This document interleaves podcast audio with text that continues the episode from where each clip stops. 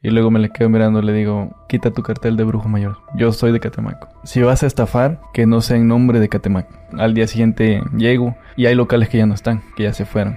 Sí, yo lo hice, yo soy brujo. Y también se los puedo hacer a ustedes, si no me respetan. La cueva del diablo es fuerte. Ahí en ese lugar hay pactos, entregas de almas. ¿Tú recomiendas que la gente pacte con el diablo? Si lo va a hacer y tiene su forma madura y su pensamiento claro de lo que quiere obtener, Sí, pero si tú le dices, quiero ser rico, te hace rico un mes, en cualquier momento él te lleva. O incluso, si tú pactas por tener demasiados años, llegará un momento en, tu, en donde tú vas a querer fallecer y no vas a poder. Y te vas a quemar. Y vas a sentir en carne propia lo que es el infierno. Incluso los mismos hijos que me dicen, yo quiero quedarme con todo lo que tienen mi papá y mi mamá. Quiero que ellos fallezcan ya, ya, ya, ya. No me quiero esperar. ¿Se escuchaste no? Sí. ¿Se escuchó, verdad? Como una...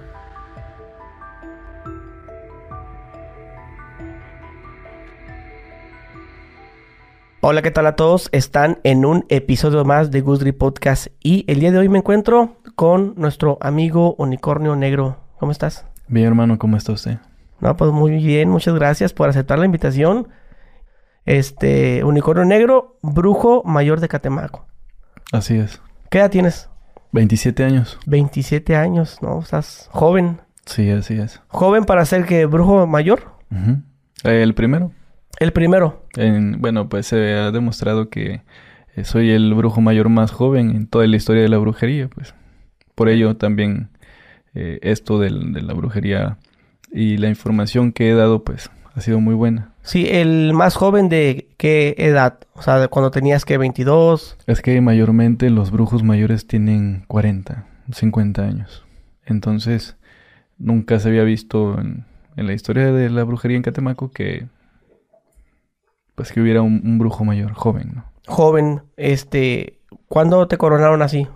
Ya tiene, le llevamos para 5 años. O sea que tenías 22. Tenía como 20 años cuando empecé esto de de poder entrar al consenso y ser parte de, brujo mayor, pues.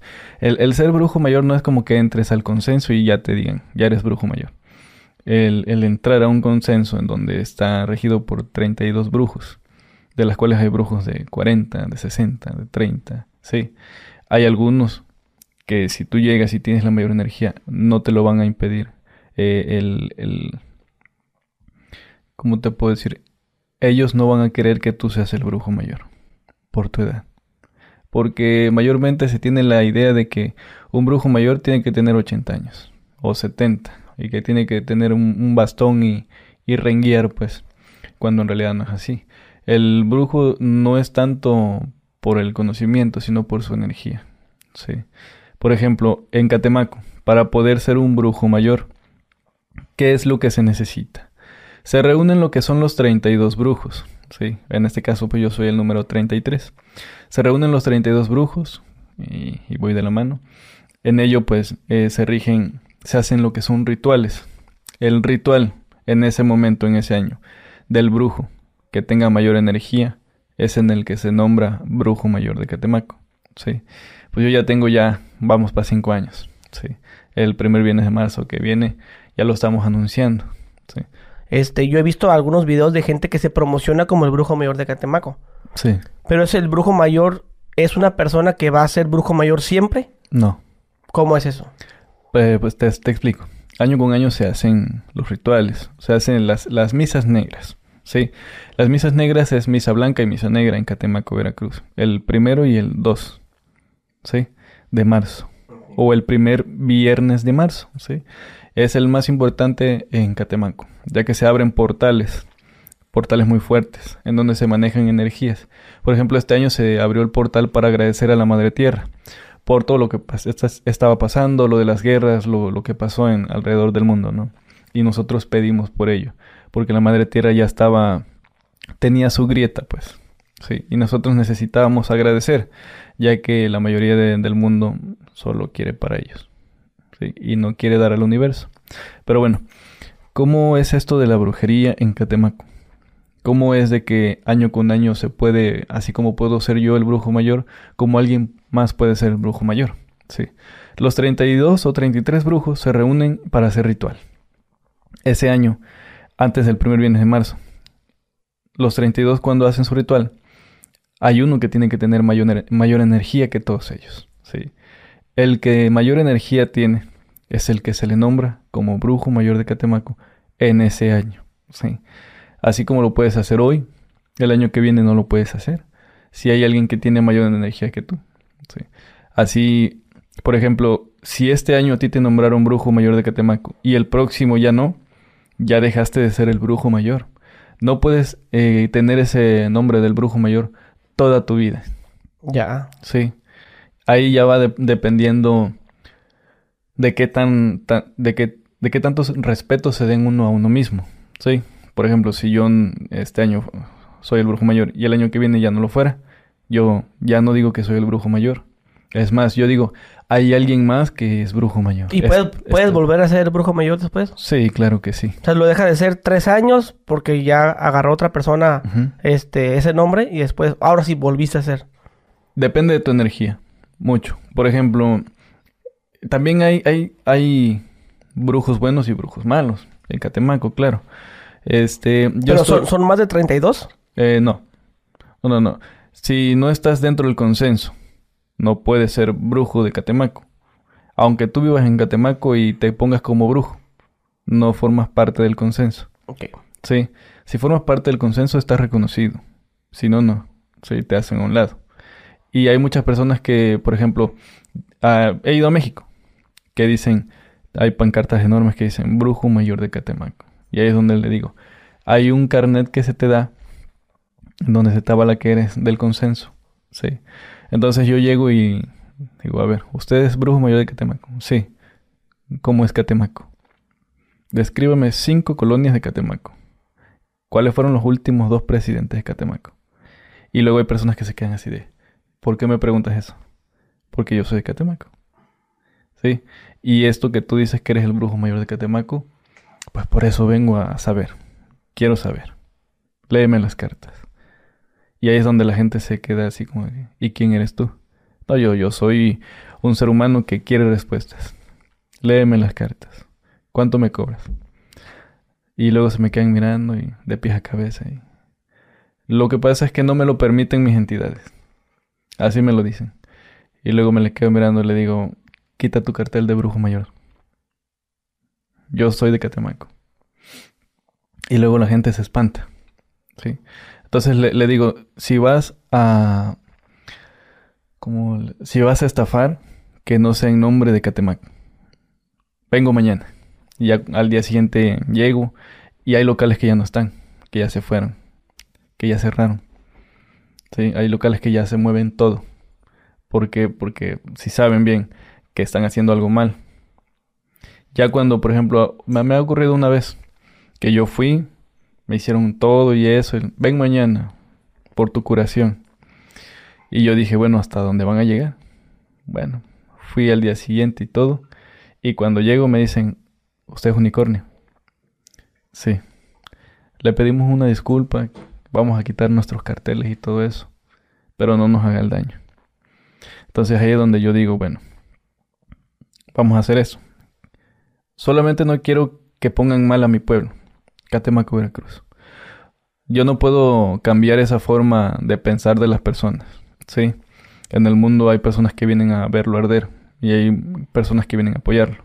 Sí, yo no soy de las personas que vienen a verlo arder. Soy más un brillo. Soy solución para todos mis hermanos.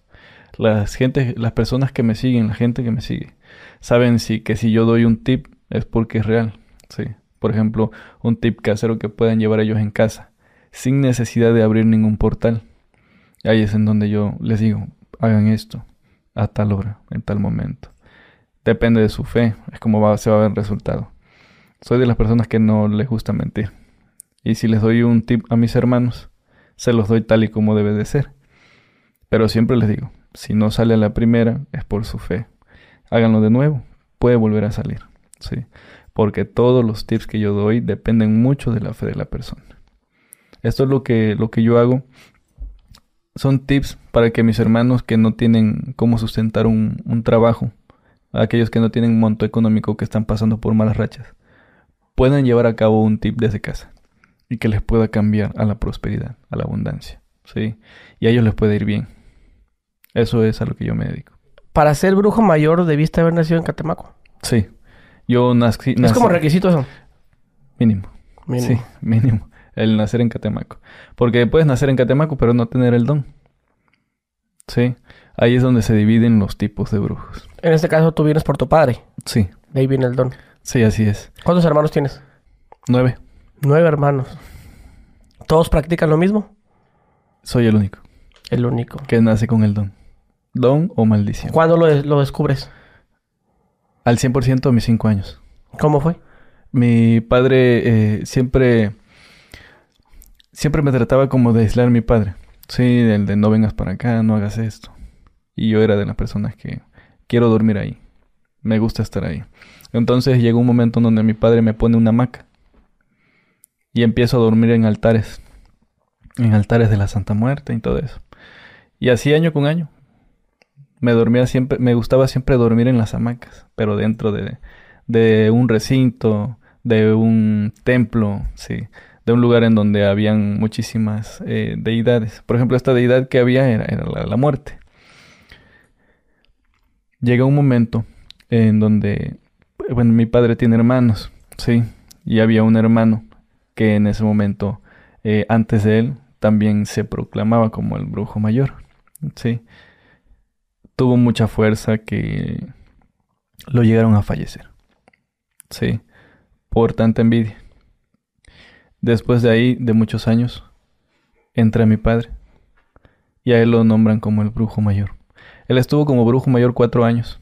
Sí, Consecutivos. sí, consecutivos, uno tras otro, tras otro. Llegó un momento en donde yo entro, pero como, como todos saben, si uno entra chico, los grandes y, y los, y los más o menos dicen no, porque está chavo. Ok, pero a los cinco años tú empezabas, te llamaba la atención.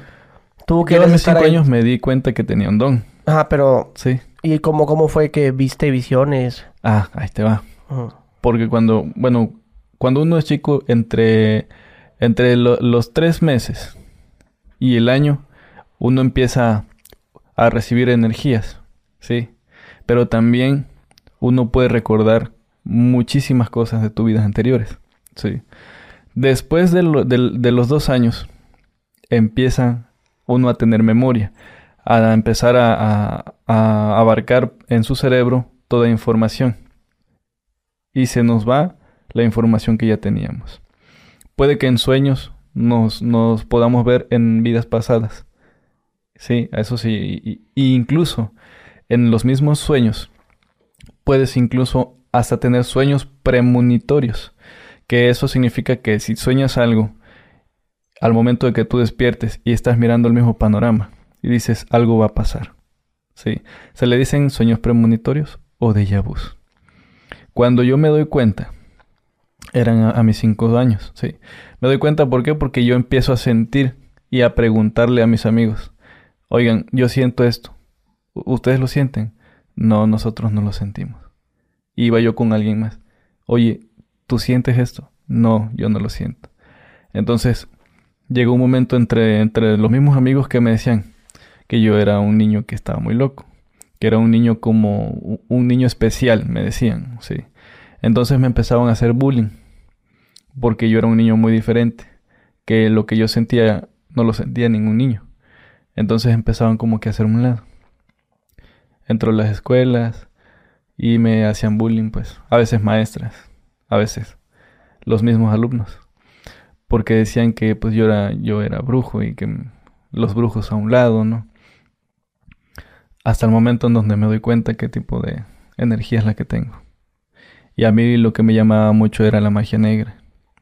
Entonces, un día me dijo este, una persona, me dice, necesitas aprovechar el don para que las personas sepan que si te molestan, pueden tener un efecto secundario. Y yo lo tomé. Tomé ese consejo, dije, bueno, pues sí, porque todo toda mi infancia me hicieron bullying. Entonces dije, bueno, lo voy a tomar. Y empezó, empezaban a molestarme y les decía, una más y caíse en cama. Entonces me, las mismas personas, ah, voy a caer en cama, ok.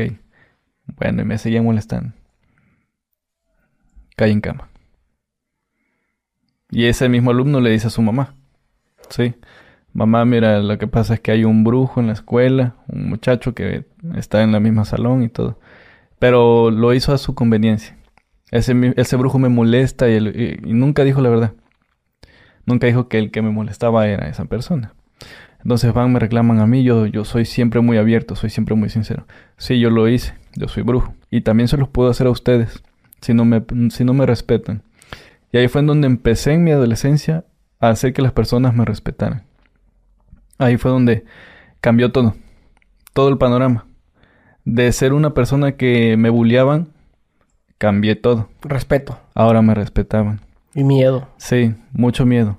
Porque decían, híjole, es que yo el año pasado lo, lo bullié. Y meses. Entonces ahora llegaban como de que, hola, ¿cómo estás? ¿Bien? ¿Y todo eso lo, hacías con la mente? No, no, no, no. O sea, yo, bueno, tenemos algo que si lo pensamos, le puede pasar. Porque es la energía que con la que tú das es con la que tú recibes. Sí. Pero mentalmente, si tú te lo, si, si, como uno que tiene un don y le estás mentalizando, lo vas a materializar. ¿Sí? Y, depende de cómo lo pienses, de forma negativa o de forma positiva. ¿Sí?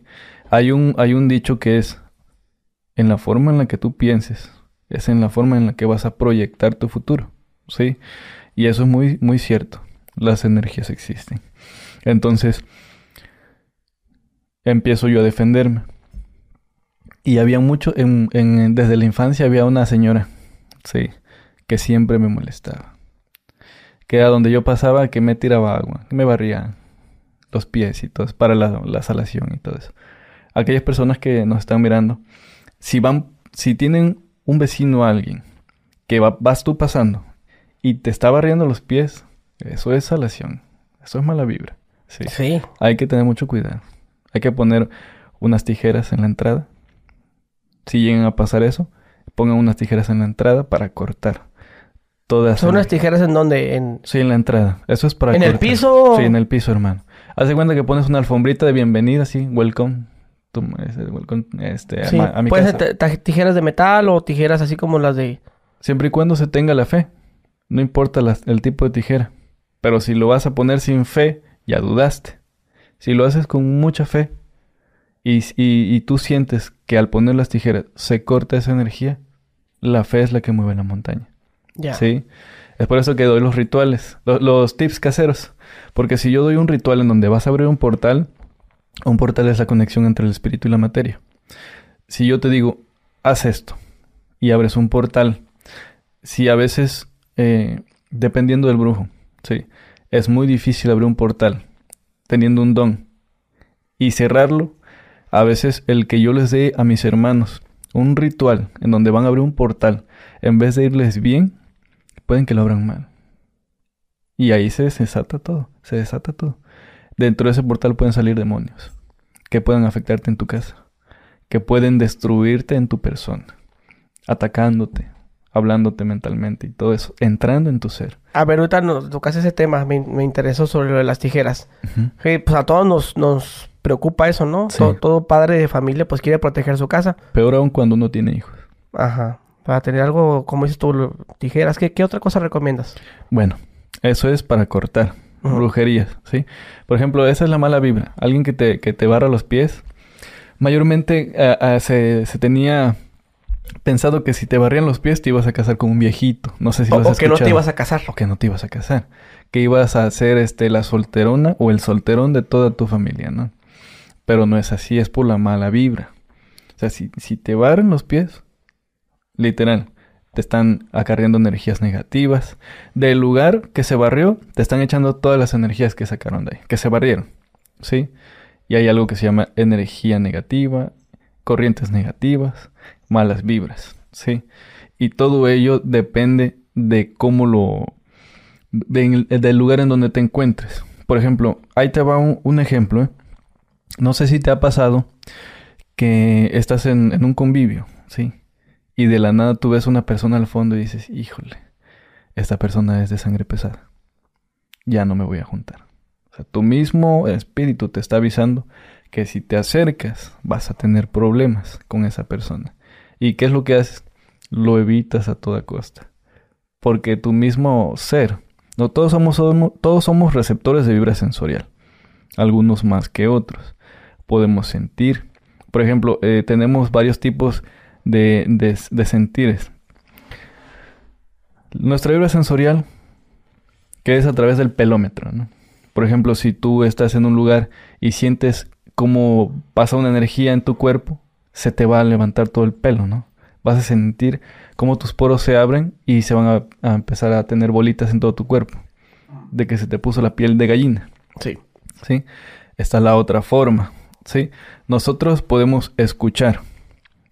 Si vamos a algunos panteones podemos escuchar un caballo. ¿Sí? Podemos escuchar voces, que alguien nos chitea, que alguien nos grita, que alguien nos llama. Ahí en la forma auditiva.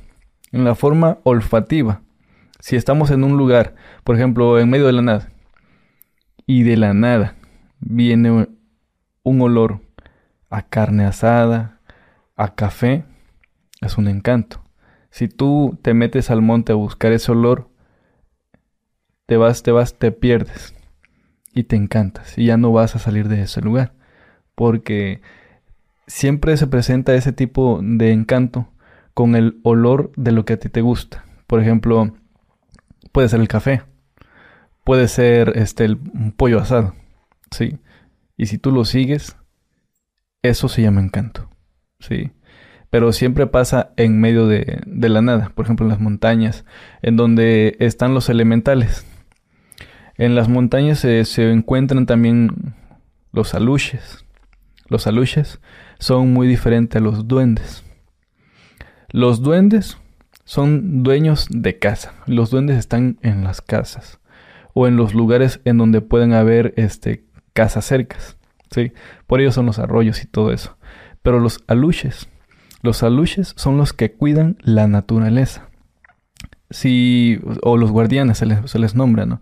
Por ejemplo, anteriormente los piratas enterraban este, tesoros. Y aparte de ello, no sé si lo, sabes o no, al momento de enterrar un tesoro también enterraban este, trabajos. Porque si tú ibas y escarbabas, por ejemplo, ahorita, si te encuentras un, tesoro, ¿qué haces? Escarbar. Y abres todo. Pero que anteriormente era de que, bueno, vamos a hacer pruebas. Vamos a enterrar el tesoro, pero con una maldición voy a enterrar el tesoro y voy a poner una maldición que la primera persona que abra este tesoro, al momento de oler este trabajo, me lo voy a llevar. ¿Sí? Y ahí es donde se presenta que hay este tesoros o que hay oro enterrados en casas. Y hay por eso gente que dice, maestro, yo quiero saber si en mi casa hay un tesoro. Por ejemplo, ¿de qué manera te puedes dar cuenta que hay un tesoro en casa? ¿Sí? Si estás dentro de tu casa y eso solamente se le va a presentar a la persona que va a sacar el tesoro. Si estás en casa y tú de la nada ves a un lado y ves que en, en, medio o en el terreno de tu casa ves un, una lumbre o algo que está alumbrando muy fuerte de varios colores y solamente se te presenta a ti, vas a ese lugar y escarbas. Y si hay algo, tienes que prepararlo para poder retirarlo. No es como que vas, tú escarbas, uy, ya, lo encontré, es mío porque mayormente los lugares, y te lo digo por experiencia, a los lugares donde yo he ido, que he sacado el, tesoro, se prepara, se ponen estacas en las puntas. Hablamos de los elementales y de los puntos cardinales. Los elementales son el agua, el aire, la tierra y el fuego.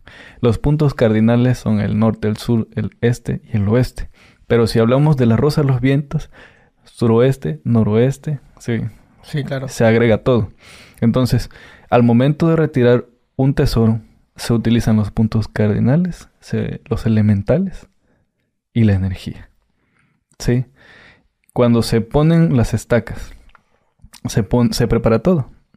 Y ahí es donde el mismo tesoro empieza a, brotar de la tierra. Pero será literal un tesoro. Sí, sí, sí. Por ejemplo, si yo me doy cuenta que hay un tesoro, adelante. ¿Has conocido gente? Sí, he, retirado tesoros de varios lugares. Eso sí. ¿Y sale así literal? O sea, que en, una olla... Eh, ah, se han encontrado en ollas, sí. se han encontrado en, en cajas. En los cofrecitos. Sí, en cofres. Pero al final, hermano, lo que se debe de hacer es preparar para que no fallezca nadie. Me ha tocado que me han... Que... Porque por, por lo que dices, ¿no? De que puede venir acompañado con la maldición. Sí. Y te voy a contar algo así rápido. Sí. Estaba entre Bacalar y Tulum. No, eh, sí, entre, entre Bacalar y, y Puerto Ventura. Hay un lugar que se llama Lagos, Lagos Verdes, algo, algo así. Y se mete uno a la sierra como dos, tres horas. Y cuando ya llega a la sierra ya no hay señal, solamente venden fichas de wifi. Es la única forma en cómo te puedes comunicar. Bueno, esas personas contactan a mi padre, mi padre me invita a mí a ir hace muchísimos años.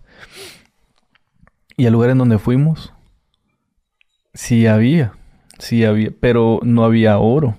Había jade, había diamantes y piedras así enormes, hermano. Enormes que con una piedra toda tu vida estaba resuelta. Sí. Y se dijo, bueno, aquí sí hay, pero hay esto. Si ustedes desean lo podemos hacer, pero manéjenlo en privado y vamos a hacer una preparación de 20 días. Entonces ellos dijeron que sí, pusieron el, monto económico para el material y todo. Nosotros nos regresamos a Catemaco. Hacemos todo, regresamos con el material completo. ¿Y qué crees, hermano? Que al momento de que nosotros empezamos, antes de, de iniciar el ritual, empezaron a pasar motos, carros, camionetas. Porque la misma familia empezó a decir que ahí en ese lugar había un tesoro escondido, de jade y de diamantes, y que para tal fecha se iban a retirar. Entonces, híjole, empezaron los de la sierra, empezaron a llegar con armas y todo eso. Entonces, ahí se empezaron a decir, bueno, no les vamos a hacer nada, pero los vamos a cuidar. Entonces ahí fue donde le dijimos al, al señor que nos contrató, nosotros no venimos por este por jade o por diamantes. Esto lo vamos a retirar y se los vamos a entregar. Y de ahí nosotros nos vamos a retirar. Así pasó. Llegamos, hicimos el trabajo, pero ese señor ya había anunciado en todo el pueblo. Entonces eh, eran como 10, 15 personas que rodeaban la casa, con armas y todo eso. Y el señor después de... se pudrió en dinero, pues. Sí. Hace cuenta que nosotros retiramos todo y se le entrega a la persona. No nos quedamos nada nosotros. No es como que nosotros vayamos a vender esto. No. Se le entrega a la persona y se le dice, mira, tenemos una persona que esa persona es una persona conocida que sabe de esto y te puede comprar a un precio. Siempre y cuando negocies con él, no con nosotros. Entonces le pasamos el contacto, negoció con él y se hizo millonario el señor. Ahí entramos nosotros. Te vamos a sacar todo eso, pero al momento de vender lo que vas a vender, me vas a entregar el 10% de todas tus ganancias. Y ya cuando ellos ven el dinero en mano, por ejemplo, una persona que no tuvo absolutamente nada y lo tiene todo, se vuelve loco. Entonces empezó, no, que mira acá, que mira allá, no pasa nada. Si no nos quieres pagar. ah, o sea que no quiso pagar. No quería pagar, hermano, el 10%. Del trato. Sí, o sea, fueron billones de pesos. No hablamos de millones, hablamos de billones. Fíjate que esa, esa, esa pregunta te quería hacer. Este, ¿tú este, pactas gente? He pactado. Anteriormente lo, lo, lo, este, hacía pactos fuertes, muy fuertes. ¿Con quién? Eh, con el diablo. Con el diablo. ¿Para qué? Para gente que quería qué. Dinero. Dinero, mucho dinero, pero siempre les decía, no vengan por dinero. Vengan a pactar por control mental. El control mental es, es algo que sí existe, hermano. Políticos han ido para allá, han pactado por control mental. El control mental es lo siguiente. Al momento de pactar, ellos hacen, eh, ellos pactan para poder ellos controlar masas de personas. ¿Sí? Entonces para ellos políticos vienen, pactan conmigo y mueven, si movían un, un, porcentaje, ahora mueven toda la batuta. ¿Sí? Y es ahí donde ganan. Porque tienen el control sobre las masas. ¿Sí? No sé si has escuchado sobre ello. Y este, ahorita ya cualquier político ya o está con la muerte, con el diablo, satanismo o en la santería. ¿Sí? Ok. Oye, este, igual, igual, eh, disculpa, no, no, te terminé de hacer la pregunta sobre las personas que dices tú que tú pactas. Este, mi pregunta era, cuando tú pactas a las personas igual dices tú me vas a dar un porcentaje de todo lo que consigas. ¿Así funciona también? O- O, Mayormente, o tiene un precio. Por ejemplo, yo les cobro el material. Ah, Ok. Primero, yo te cobro el material para que tú puedas realizar el pacto. Pero el pacto no es conmigo. Y si es con el diablo. Es con el Pero diablo. tú eres el... el- Yo, yo soy el guía. Yo agarro a las personas, las preparo bien, bien, bien, bien para que puedan subir hasta la antesala del infierno, que es la cueva del diablo. Porque son tres recintos. Donde está el tetragramatón, donde está la puerta a la dimensión espiritual y donde está el tercer recinto, que es la antesala del infierno. O la cueva de un bebé. Sí, así se le llama. ¿Y qué pasa? Que yo preparo a las personas para subir hasta arriba. Y en la mera entrada les digo, de aquí para allá ustedes entren. Yo me quedo aquí. Entonces si llevo, si llevo este underback, otra vez me pongo a, a tocar y a hacerle sus cantos al diablo. En lo que por dentro pues está llevando a cabo lo que es el pacto. Ya que si llevo personas, no me gusta que escuchen lo que hay adentro. Toco mis cantos y todo eso también para agradecer. Hay un determinado tiempo en donde la persona puede estar ahí adentro. Si en ese determinado tiempo la persona no sale, yo tengo que entrar. Sí, hay personas que sí han querido pactar, pero que no tienen la suficiente energía y se vuelven locos. Llegan a la locura, se vuelven locos, bajan de la cueva siendo personas muy diferentes y al final, después de meses, no se pueden adaptar de nuevo a la realidad. Y es que terminan en calle o fallecen. Ok. Bueno, entonces se pactan, tú los asesoras de todo tipo, no les cobras una comisión. Porque yo había, Cobro material. ok, yo había escuchado que decía, oh, yo te pacto Ujú. con el diablo, pero me vas a dar cierto porcentaje de todo lo que tú hagas, porque pues vas a llegar a la cima, ¿no? No, sea, mayormente yo lo que lo que cobro es el, el material. El material y, Sí. y lo que es tu tiempo, ¿no? sí. Pero de ahí para allá no es como de que me vas a pagar tanto, porque no es un Sí. tesoro, hermano. Sí, yo, yo, yo pensaba eso, dije, bueno, pues a lo mejor, No, este... si la persona, as- Así como hay personas traicioneras, pues eso de que te quedan, que te van a hacer, a hacer algo. por ejemplo, ahora- la persona que no me quiso pagar el 10%, como ya había pasado esto, la información a toda su gente, pues ya después ya no, ya no regresamos. Pero sí se supo que hubo muchos problemas en- entre armas y todo eso. Sí, sí, sí, pues me imagino. Por- No, pues es que hay que tener palabra, ¿no? Igual también, pues dices tú, eh, yo pienso que también eh, pues, tiene que ver mucho la palabra cuando vas a hacer un pacto, en este caso. ¿no? Sí, por ejemplo. Si vas a quedar con algo con él, Es que yo cuando pacto o realizo trabajos, siempre pienso que voy a trabajar con personas que son maduras. eso. Y a, a veces ese es mi error, hermano. El de que vamos a trabajar y yo digo, bueno, viene conmigo y es una persona madura porque lo quiere. Pero cuando hacemos eso y luego me doy cuenta, digo, híjole. Bueno, tienes que hacer esto y esto, esto. Pero lo tienes que hacer con mucha, mucha, mucha madurez, le digo, ¿no? Y disciplina. y disciplina. Y si no lo haces, te va a ir mal de esta forma, ¿no? Tienes que hacerlo en tiempo y forma, los pasos que yo te digo si quieres hacer esto. Y luego dicen, bueno, pues sí, lo hacen. Y cuando lo hacen dicen, ya sé, me voy. Lo voy a hacer esto en otro lado. Y cuando lo vuelven a hacer ahí, ya no. Ahí les truena. Ahí les truena o ya les, les decaen y ya no se pueden parar. Sí, pues así es peligroso. Sí, o sea, estar sí, con es el, o sea, una tener, energía así. tener hermano. un acercamiento con el diablo es peligroso. Sí, es muy peligroso. Hasta para pactar. Sí, sí, sí. ¿Tú recomiendas que la gente pacte con el diablo? Si lo va a hacer y tiene su forma madura y su pensamiento claro de lo que quiere obtener, sí. Porque si tú vas con que, ay, híjole, voy a ver que, voy a ver si le pido, y vas y le pides, esa, esa frase que tú le pides pueden ser muchas cosas. ¿Sí? Por ejemplo, eh, yo quiero todo. Quiero todo, diablo. Pues todo de qué? Todo de amor, todo de familia, de dinero, de destrucción. ¿Qué quieres? O sea, le estás diciendo quiero todo, pues, te voy a destruir todo. O sea, tienes que ser concreto. Yo lo que quiero es que tú me des control sobre las personas y que nadie me pueda a mí eh, fallecer y que todas las personas que quieran intentar a mí fallecerme, se les regrese esa energía al doble, sin necesidad de que yo forme parte de ello. Ok, ahí está. Pero si tú le dices, quiero ser rico toda mi vida, ahí está. Te hace rico un mes, pero nunca decidiste cuándo te ibas a, a fallecer. Entonces, como nunca decidiste eso, en cualquier momento él te lleva. O te enferma. Te lleva, pues, en la- de cualquier forma te va a llevar. O incluso, si tú pactas por tener demasiados años, llegará un momento en, tu, en donde tú vas a querer fallecer y no vas a poder. Y te vas a quemar. Y vas a sentir en carne propia lo que es el infierno. Sí, como quemarte por dentro, cómo te sientes. Todo, todo eso, hermano, te lo comento porque ya le ha pasado a otras personas en las cuales yo he estado ahí. Y gritan muy feo. Que me quemo y que déjame. Y, no nadie les está haciendo nada.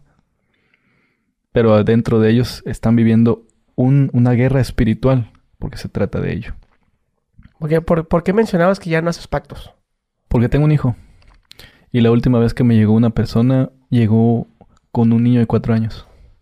Entonces me dice, mira, yo sé que al momento de pactar necesito dar a mi primogénito. Y, y yo volteaba, ¿no? Y volteé y vi al niño y el niño, todo un ángel, hermano. Una nobleza que si tú lo hubieras visto o en ese momento hubieras agarrado a golpes al señor que iba a pactar. Sí. De modo profesional yo me le quedé mirando y le dije, no, ve con otra persona, yo ya no voy a pactar más. ¿Pero por qué? Si eres el mejor, mira, te tengo todo, me daba paquetes de dinero, hermano. Aquí están, ten de agradecimiento. No es el dinero. Ahora, ¿por qué no pactamos al niño y te entregamos a ti? El niño va a tener un futuro excelente, le dije. Jamás va, jamás le va a faltar nada. Ni el amor que, que, que tú no le tienes. Le dije, ¿no? Entonces se quedó así como de... Bueno, yo vine a pedir un trabajo. ¿Me lo vas a hacer o no? No.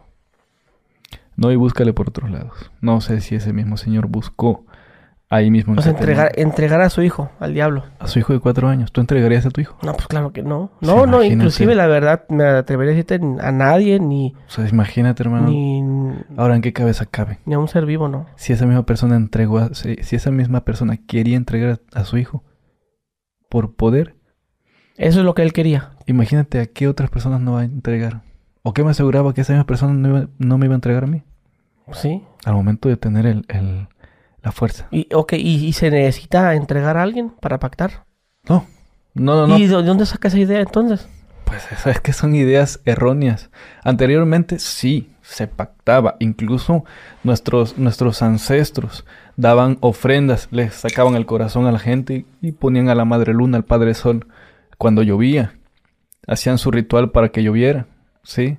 Eh, que no llovía nada porque venían este, las sequías. Hacían su ritual, entregaban un ser, sacaban el corazón y lo ofrendaban. Pero siempre tenía que ser de una persona virgen. Sí, entonces este hombre siento que, que leyó un poquito de esa historia y dijo, vámonos. Pues es que es, es la idea que, que a veces uno tiene, ¿no? Sí, oh, pues pero voy a pactar con el diablo, pero me voy a morir. O sea, como que me das y luego ya. Sí o- te mueres, pero por un cierto o limitado tiempo. Por ejemplo, tú vas con el diablo y pactas y le dices, sí, pero yo no quiero entregarte a nadie. Yo quiero que tú me lleves a mí. Ahí sí está bueno. Es más, hasta yo te acompaño, pues. ¿Sí? ¿Por qué? Porque ahí la persona es madura. Así que no quiero entregar a nadie. Pero quiero que me entregues esto. Vamos a pactar. Pero para tal edad, por ejemplo, yo tengo 30, supongamos, ¿no? Llévame a los 40 años, dame 10 años de todo. Y en esos 10 años, si la persona tenía familia, puede pensar por toda la familia, los deja podridos en dinero. Pero si esa persona es egoísta, quiere pactar y todo lo quiere para él y que el universo le entregue todo, jamás va a poder ser feliz. Incluso ni teniendo todo, hermano. Porque siempre va a estar vacío por dentro. Sí, pues de qué te sirve tanto dinero si no tienes con quién compartirlo. Pues lo- aquí lo ideal sería ese sacrificio. Yo, yo sin duda, yo, pactaría por, para tener muchísimo dinero, pero para ir a, a- a darle a, a- yo hacer mismo una de viejitos, una de niños que, que se drogan, todo eso. Para mí sería algo positivo eso. Sí. Tal vez no he pactado y ayudo a los perros. Sí, ayudo también a mi gente de Catemaco y ayudé a- también a, a un muchacho que eh, hubo una explosión en Catemaco y, y lo ayudamos. Sí, hubieron tal vez noticias amarillistas y todo, pero con una transmisión que yo hice que estuvo muy buena y este ahí mismo hablaron la misma familia, el mismo muchacho, la misma gente, los enfermeros, que sí se estaba apoyando. Aunque no éramos nosotros o, yo, el, el, ¿cómo te puedo decir? El responsable, porque yo nunca estuve ahí, pero era parte de mi gente de Catemaco. Entonces dije, apoyarlo. Sí, ahorita mencionaste los animales, ¿no? Dices que ayudas mucho a los perros. Sí. había un, un señor que dijo, no, no sé, hace muchos años en Facebook, dice, hombre que ayuda a los animales nunca le va a hacer falta nada. ¿Será cierto eso? Pues sí. Mayormente te es como una prueba, hermano. Porque todos volteamos a ver a seres humanos. Si un ser humano se pone triste y tú sientes su tristeza, lo apoyas. Sí. Pero los perros son diferentes porque no todas las personas pueden notar su tristeza en sus ojos.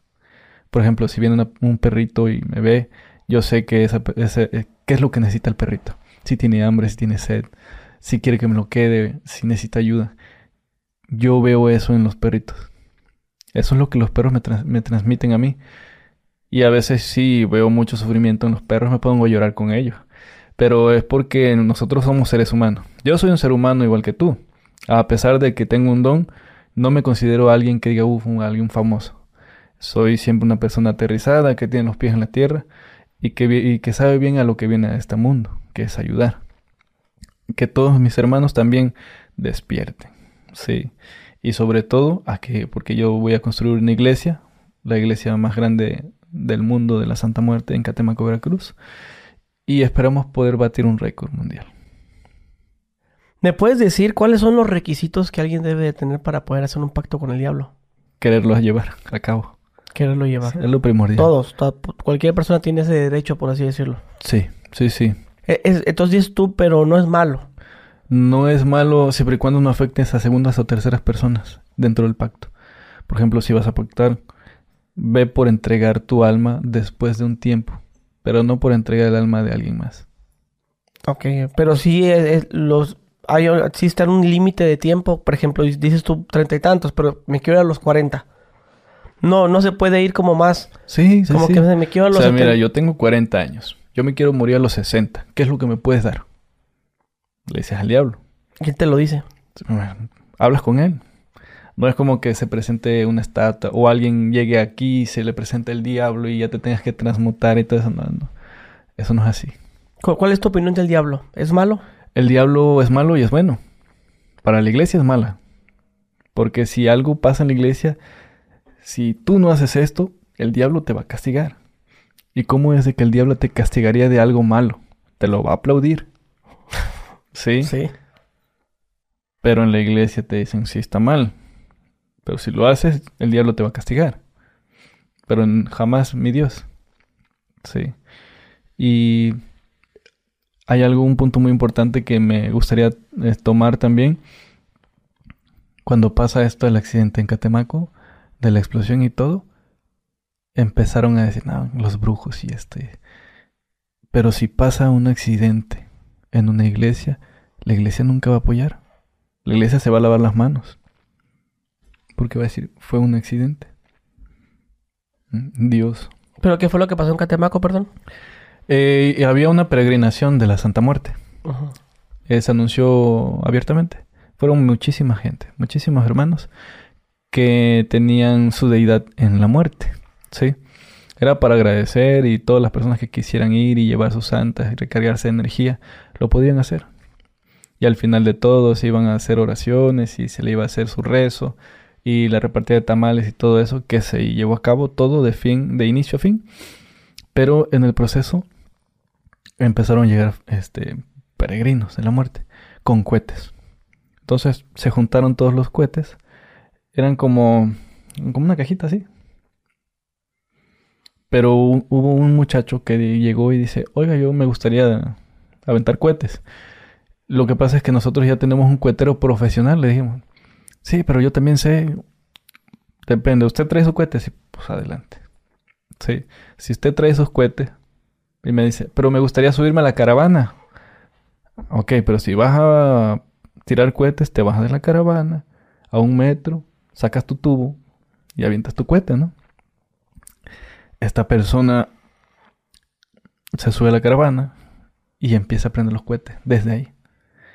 Y entonces hay un video, porque hay un video, en donde él prende el cohete y hace esto. Y baja un, baja un poco la mano y el cohete saca la mecha. Y esa misma mecha lo agarra la caja. Y esa caja explota. Y como había madera ahí, se hizo más fuerte por la madera. ¿sí? No, no tenía cavidad para salir. Y como la caja venía, venía cerrada, esa caja, no... Ya ves que cuando encuentran salida... Se, se quedan ahí mismo. Ahí mismo, ahí mismo y se Y truenan machín. Y ahí mismo se tronó todo, hermano. Y uno tronó a otro, y otro, y el otro. Sí, y eso mismo, es de, y desencadenaron todo. Pum.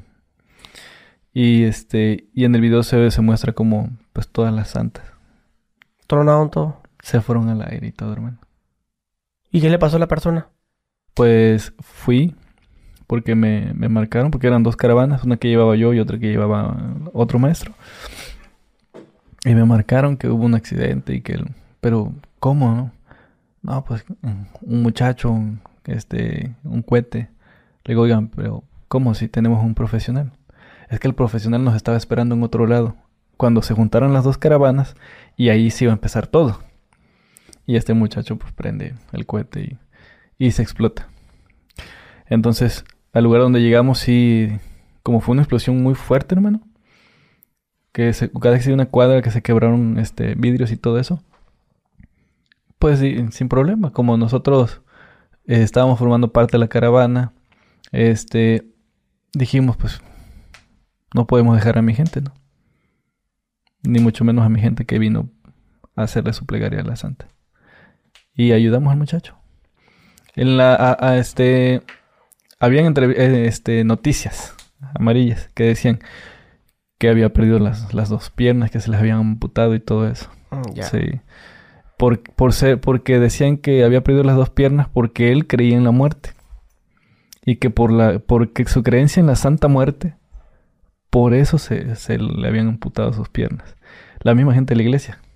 Pero las iglesias siempre se la pasan hablando puras cosas así, ¿ah? Ah, imagínate, ahora también hay accidentes. Por ejemplo, ahorita en diciembre, que van los, los, Los peregrinos, peregrinos. a, por ejemplo, a Catemaco. Que es el 9, ¿no? De hecho, hoy... Ya, hoy- ya se empezó desde ayer, creo. Este, empezaban a llegar. Y en, en, en los, en la carretera, algunos corren, van en bici. ¿Qué pasa? Que hay accidentes. Y nunca dicen, no, fue Dios que los mató. O sea, por, por tu creencia en Dios, ya, se fue. Cuando no es así, hermano. Sí, los accidentes pasan.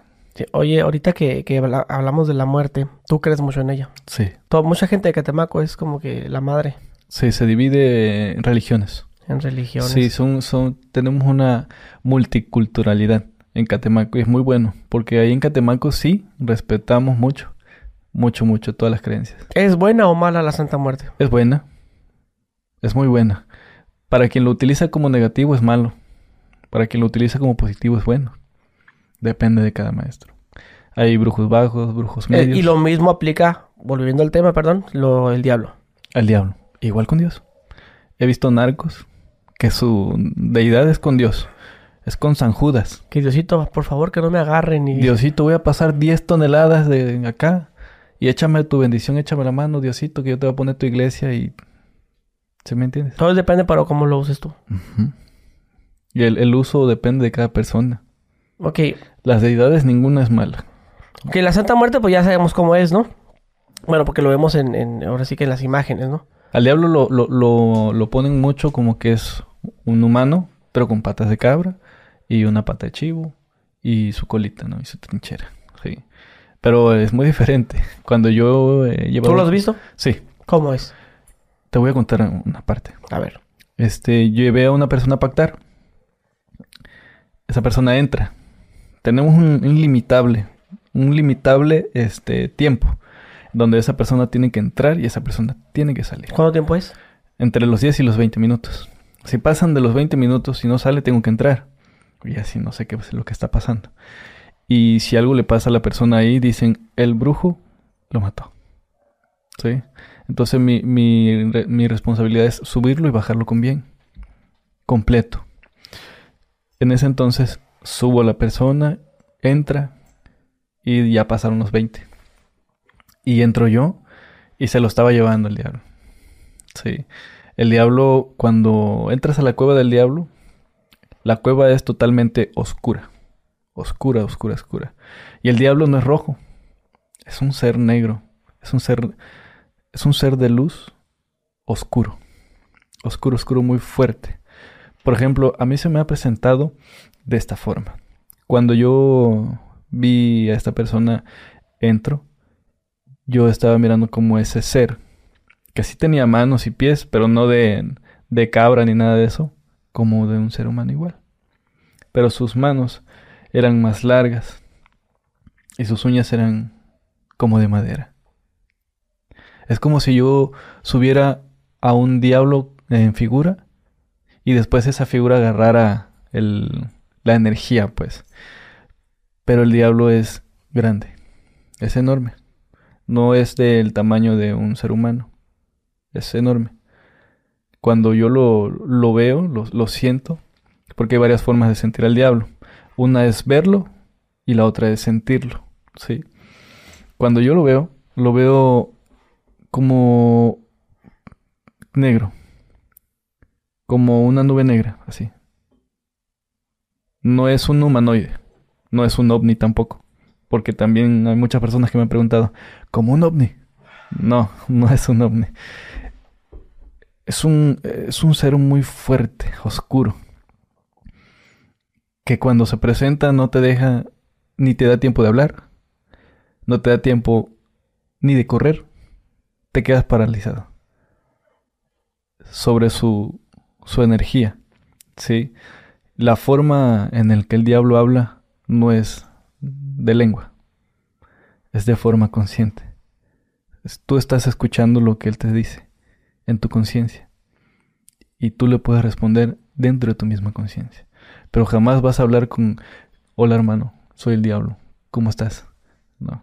Siempre lo vas a sentir, pero siempre en tu mente es como vas a hablar con él. Sí. Porque si el diablo puede agarrar tu materia, te la puede destruir y todo eso, ¿cómo crees que el diablo va a entrar en ti? Sí. Para ello, pues tienes que pactar con él. Si el diablo se presenta, ya sea de forma física, lo hablas. ¿Sí? Pero si no es de forma física y solamente lo sientes en el lugar en donde vas a pactar, lo sientes, tú tienes que hablarle para que él te pueda contestar. Sí. Pero si es un... Es algo muy fuerte, hermano. Hay personas, por ejemplo, ahorita que te conté, entro yo con... A ver, este, que ya habían pasado los 20 minutos, entro y veo que le estaba agarrando los, los pies y se lo estaba llevando más a fondo de la cueva está la cueva del diablo, llega uno a donde se pacta y de ahí hay otra hacia el fondo, que es para hacer entregas y todo eso. Se lo estaba llevando para allá. Entonces yo no podía pelear con él porque pues, me iba a llevar también. Yo llegué, nada más agarré al, muchacho y lo saqué. Entonces esa persona se puso loca. Se aceleró así, empezó a... No, ya no. Ya no quedó igual ya no tenía la misma conciencia. Todo, eso se le se habla con la persona. Oye, güey, si pasa esto, puede pasar esto. No, yo les digo a mi, a mi gente. O sea, yo soy bien transparente. Yo le digo a mi gente, si vas a pactar, tienes que saber que al estar allá no es conmigo, es con el ser. Solamente hay dos formas. O lo ves o lo sientes. Pero tienes que hablar con él. Y tienes que saber que tienes que ir muy seguro. Un porcentaje de miedo te va a destruir. Y se va a aprovechar de ti. Y no solamente de ti, de tus hijos, si tienes, o de tu pareja. Oye, ¿a qué tipo de gente te ha tocado pactar? A todos. Me han llegado párrocos de la iglesia. Párrocos, párrocos, de la iglesia. Sí, que han tenido 10, 30 iglesias que yo las comando y que yo caigo. Adelante, con SIDA. ¿Y vienen a pactar con el diablo? Sí, han llegado con SIDA por tener relaciones con monaguillos. Párracos con SIDA, con VIH. VIH. A ver, ¿y van contigo para que los cures? Yo soy el párroco que va contigo. Por ejemplo, tú eres unicornio negro, yo soy el párroco y digo, hermano, te quiero hablar sobre algo muy importante y muy personal. Yo comando muchas iglesias, Pero sinceramente tengo relaciones sexuales con monaguillos. Y esos monaguillos tienen relaciones sexuales con otros padres. Desafortunadamente a mí me tocó a una persona que era portador del VIH y me da mi VIH. Y yo no lo sabía, decía el párroco. Y empecé a tener relaciones con varios monaguillos. Ya todos contagió. Entonces esa persona me dice, cuando yo me doy cuenta que tengo esto, yo sabía que Dios no me iba a curar. Yo sé que ninguna de las iglesias me va a curar. Me dijo eso, ¿no? Entonces quiero buscar la brujería. Y ahí fue donde yo le pregunto, ¿qué tipo de brujería necesitas? Quiero pactar con el diablo para que él me quite esta enfermedad. Le digo, pero al pactar con el diablo seguirías en las iglesias. ¿O cómo sería eso? Me pasaría a formar iglesias del diablo. ¿Sí? Entonces ahí es donde te pones a pensar. Si vives toda tu vida casada con Dios y todo eso, y te da una enfermedad incurable, se te va tu fe y te cambias. Porque sabes que Dios no te va a curar. Pero mi respuesta fue la siguiente. No creo que Dios te cure porque lo que estás haciendo es algo malo. Y tú lo sabes dentro de tu religión. Sí, yo sé que estoy muy mal. Yo sé que estoy violando muchas, este, como muchos códigos. Muchos códigos de mi religión. Entonces yo le dije, bueno, pues si tú quieres pactar adelante, pero si tienes la energía, lo vas a poder. Si no tienes la energía, no. Le dije, puede, así como puede que este, que te vaya bien, así puede que te vaya mal. Y esa persona sí pactó y todo, pero pues falleció a los tres meses. Pactó él. Se miraba muy jodido cuando fue a verte. Cuando fue, él, él caminaba y. Ya estaba ya Un averiado. paso y. Pues para qué andan, le anda haciendo eso a los niños, ¿va? Por eso. A mí nunca me degeneró ningún tipo de lástima esa persona. No, pues por lo mismo, para andar metiendo esas, andar haciendo esas cosas, pues. ¿Cómo vas a tener relaciones con monaguillos, hermano? ¿Eh? Y luego que decían que los demás con otros padres y así. Y yo creo que ah, eh, eh, salen muy afectados los monaguillos No, pues claro. en, en- en muchas partes. Sí, pues de grandes ya. Porque a veces ellos van con mucha fe, pero no saben qué tipo de persona es el padre. No, pues les afecta toda la vida, güey. El padre tiene que ser transparente. Sí. Si no es transparente, Entonces esos párracos. Párragos. Luego, este. Pues manarcos, supongo que sí, eso es lógico. Sí, también. Y, y incluso y este a- me llegó una mujer que ella estaba casada con Dios. Sí. Pero ella ella ya no quería seguir en la iglesia. Ella comandaba más de 30 igual, más de 30 iglesias y todo, pero ya no quería estar al 100% entregado a Dios. Y ella me confesó me dice, yo tengo años casado con Dios. Desde mi vida, desde que yo inicié, yo estoy casada con Dios. Pero he visto demasiadas cosas en la iglesia. Y yo sé que no es Dios, que son las personas. Y por lo tanto, yo he querido hablar con Dios y no he podido tener esa conexión. Después de años y años de estar casada con Dios, no he podido tener como una conversación con Él. En las noches yo sí le agradezco y todo, oro por mi gente. Pero hay algo que ya le pedí a Dios y que me lo reveló en un sueño. Esa misma persona me lo dijo. Yo le pedí a Dios que me diera el permiso de casarme con el diablo. Entonces ahí es donde te pones a pensar, ¿no? Le pregunto, oiga, jefa, porque yo le digo madrecita, jefa, a las personas que son mayores que yo. Jefa, madre o algo. Y le digo, madre, pues, ¿y qué pasó ahí con lo de la iglesia? Me dice, mira, yo sé que está mal, pero yo necesito encontrarme. Le digo, ¿y desde hace cuánto tiempo lo hace? Dice, ya tengo meses. Que en el día yo le rezo a Dios y en las noches estoy casada con el diablo. Y ella me fue a pedir a mí apoyo. Y me dijo, si tú me apoyas, yo hago que las treinta y tantas iglesias que estén conmigo estén contigo ahora. Y ahí fue donde dije, no, oigan, se le va a mentir a su gente. No se trata de mentir. Se trata de ser transparente. A ver, ¿por qué no va y le dice a su gente lo que me está diciendo a mí? Es que mi gente no lo vería bien. Correcto. pero tiene que ser transparente. Si usted no es transparente, jamás va a poder eh, conectar con la gente. Sí, es la forma. Si tú no eres transparente, no conectas. Entonces, empezó a decirme, bueno, ayúdeme, ayúdeme. Y le empecé a ayudar y todo. Le dije, sí, te voy a ayudar siempre y cuando jamás menciones que yo te ayudé. Y sí, la ayudé y todo. Y ahí anda la señora. Anda a gusto. Anda a gusto. Oye, también artistas. Sí, claro.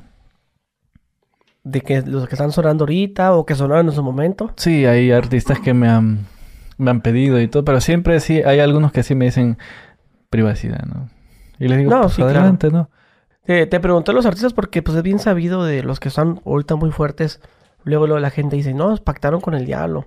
Bueno, en la época anterior hubo uno que eh, fue hasta el rey del, del, del romance, pues, el José José. José José, ese sí también estaba pactado con... José José se casó en Catemaco. No sé si lo supiste. No. José José sí estuvo, se fue a Catemaco y ahí se casó. Oye, ¿y, y cuando, y cómo es el pacto para la, en este caso, para la fama?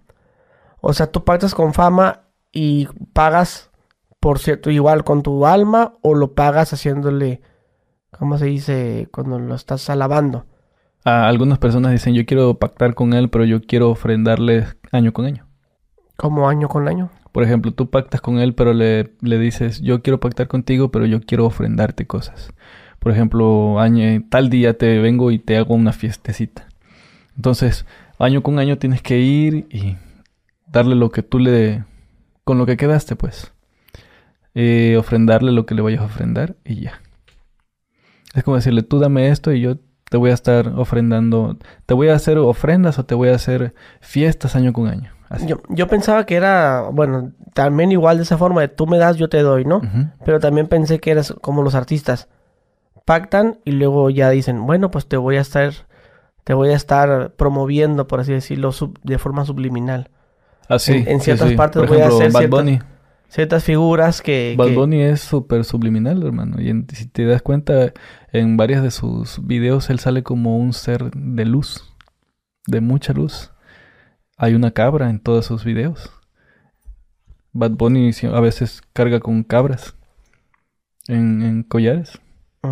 Sí. A eso me refería, pues sí, sí existe eso. En todas, en, en Dua Lipa. Cuando el concierto que estaban haciendo un ritual y bajan todas sus manos y ¡pum! se empiezan a caer todos. Tas, tas, tas, tas, tas, tas. En, en- en hilera también, en fila. Sea, también hay, hay. Y eso es una manera como de pagar, de estar agradecido por lo que te dieron. Pues mira, yo, yo ya tuve cáncer, hermano. Ay, así como, ya, ya creo que ya dos años. Ni, ni recuerdo, es más, ni me gusta recordar las ¿De qué, fechas. qué pues. tipo de cáncer te dio? Eh, el cáncer que yo tuve era en las zonas linfáticas. La de los ganglios, pues. La cadena de los ganglios. Se supone que yo ya tuve que morir. Me dijeron cinco meses y en esos cinco meses bajé de 90 a 40 kilos. Entonces ya, ya, yo nada más esperaba el momento y todo. Y fui a agradecer a mis deidades y todo. Llevé mis ofrendas de último. Vine a agradecer la última vez que yo ven- vengo a este lugar. Fui allá arriba también con el diablo. Llevé mis deidades y, y aquí están. Les agradezco por todo el apoyo que me dieron, por todos los años que estuvieron aquí conmigo de la mano y por tenerme aquí yo con ustedes, batallándole a ustedes. Yo siempre que iba yo les hablaba como si yo estuviera hablando con, con una, con un amigo, ¿sí? Y ahí me quedé toda la noche. Porque yo era del pensamiento que, dije, que decía yo, me voy a dormir y ya no voy a despertar. Y luego yo veía a mi esposa, a mi hijo y, y dije, ah, me voy a dormir, no sé si voy a despertar mañana. Les voy a faltar. Sí, les voy a faltar, imagínate. ¿Qué, qué, qué, qué culero está cuando un doctor te, te dice eso? Debe de ser mu- muchas responsabilidades. Y el Te doctor, matan, te matan ver. en vida, te matan. Te doy seis meses de vida. Cinco meses. No hay nada que hacer. Ni le busques a la quimio. ¿Qué haces tú? No, pues... Si agarras y ves a tu hijo y ves a tu, pues, tu esposa y día con día, minuto con minuto te, te partes, te destrozas todo, todo, todo hermano, todo tu ser.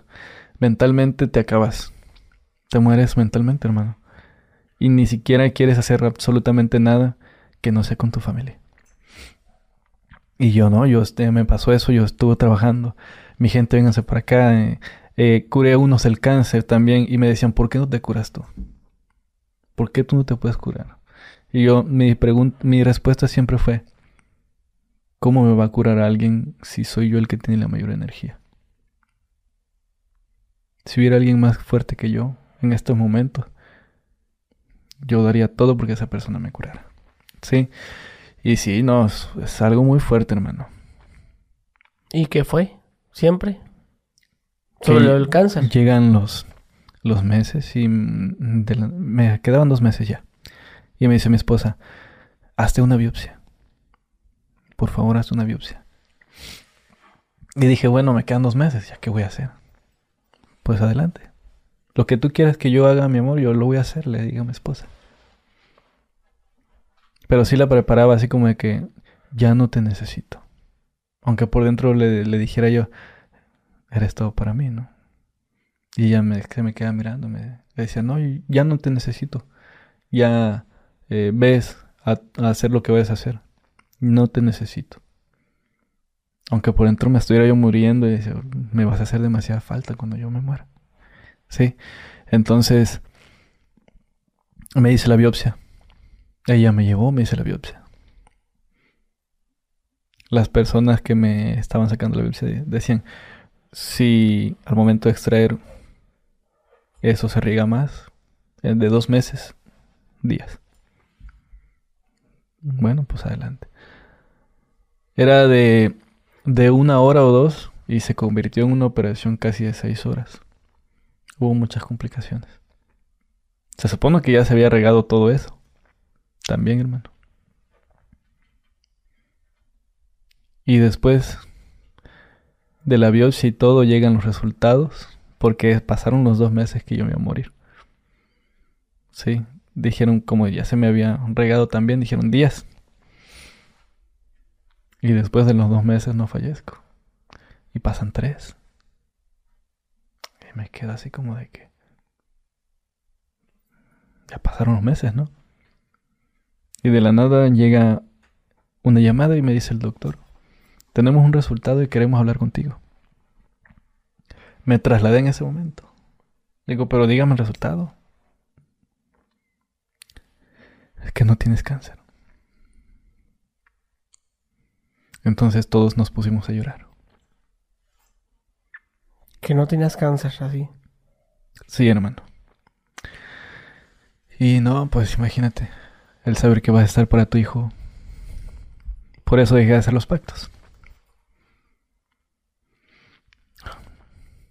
Increíble. Ah, no me la creo. Para mí mi vida es mi hijo, mi esposa. Y te hicieron varios estudios de que, a ver, para estar ah, sí, claro. Me fueron, me, me, llamaron, fui con mi esposa y todo y, y pasó que, ¿qué fue lo que hiciste? ¿Por qué? todos los estudios decían que tenías cáncer y que te ibas a morir. Nada, ni siquiera, ni siquiera hacerte las, las quimios te iban a salvar. ¿Qué fue lo que hiciste? No hice nada. No, yo no hice nada, y no hice nada, y no hice nada, y no hice nada. Pero yo creo que mis deidades me ayudaron mucho. ¿En especial quién? En la muerte y el diablo. Porque... Pero tú no se lo pediste. No se los pedí para nada. Yo fui a agradecer, hermano. Por el tiempo que Por el tiempo, porque yo soy muy agradecido. Sí, soy muy transparente por eso. Soy muy agradecido. Eh, me gusta demostrar mis sentimientos porque soy un ser humano. Piensan que el brujo tiene que ser eh, una persona fría, calculadora, que te puede hacer el mal en cualquier momento y que no tienes que, que tener confianza en ese brujo porque en cualquier momento te lleva. No es así. Yo cambié todo esto de la brujería, hermano. De verdad. Le di un cambio positivo a la brujería. Ahí en Catemaco. Porque dije, las personas decían que tenías que sufrir por buscar al brujo. Y yo decía, no, hermanos. Es más, ni siquiera tienen que venir por aquí a vernos. Pueden llevar a cabo tips caseros desde casa. Aquellos mis hermanos que no pueden sustentar un monto. Y fue donde empecé abrir las puertas de Catemaco. Fue donde empezaron a apoyarme. Me, me olieron brujo mayor y me empezaron a respetar muchísimo más. Desde muy chico. Es por eso de que Unicornio negro pesa bastante. No el brujo mayor de Catemaco, sino unicornio negro. Porque el brujo mayor de Catemaco de hace años nunca hubiera demostrado nada. Ni sus sentimientos. Sí. Sí. Yo sí. Yo dije, esto no se va a hacer así. Vamos a cambiar todo. Oye, pero mencionabas tú que ya habías curado a personas. Sí. ¿De qué enfermedades has curado? De cáncer, insuficiencia renal terminal, sí. De páncreas, hígado graso. Todo eso lo elimino. Incluso inventé yo una toma. ¿Una toma cómo? Una toma herbolaria. Ah, ok. ¿Y ha funcionado? Demasiado. Te voy a contar algo. A ver. Sí. Y yo sé que la persona que me que, que llegue a ver esta, e- este, este video, yo sé que, que esta persona que, porque siempre me sigue a los, a los videos donde yo, yo voy, a los lugares donde yo voy, me sigue porque yo los curé. Sí.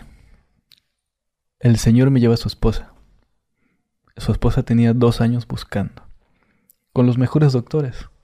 Los mejores análisis del mundo y todo gastó una infinidad de dinero haciéndose análisis.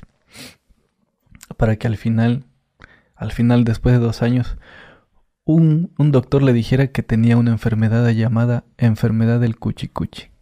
¿Qué es eso? Pues, ¿Quién sabe? Cuch- así literal, cuchi cuchi. Sí, la enfermedad del cuchicuchi, así le dijeron. Y para mí se me hizo una falta de respeto, hermano. Una burla. Una super burla. Que tú estés buscando de allá o hasta de donde no. Para hacer unos análisis y el, el, el doctor te diga que tienes la enfermedad llamada cuchicuchi. Y que no hay cura. Entonces yo me quedé. Y me dice el señor, este, me gustaría que me la curaras. Le digo, mire, yo me, me- me gustaría ver a la señora. Me dice, mira, la señora está, tiene una panza así. Sufre de hígado, lo último es. Ya mi esposa en dos, tres meses ya, se me va a fallecer.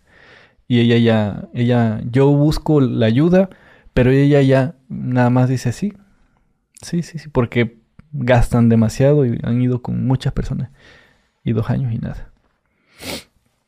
Yo veo a la señora y le digo, madre, ¿cómo está? Y se me queda mirando y me dice, mírame. Mírame y dime si me puedes curar o no. Entonces yo la señora la vi así, mira, enorme con una panzota, los pies morados, las manos, todo hinchado. Hinchada, hermano. Y me le quedé mirando a la señora y me empecé a reír. Le digo, jefa, a todos lados donde usted ha ido le han mentido. Si usted quiere, yo le doy la curación en un mes. Y me dice la señora, y me dice, ay, hijo, ya no sé ni qué pensar. Le digo, ¿por qué?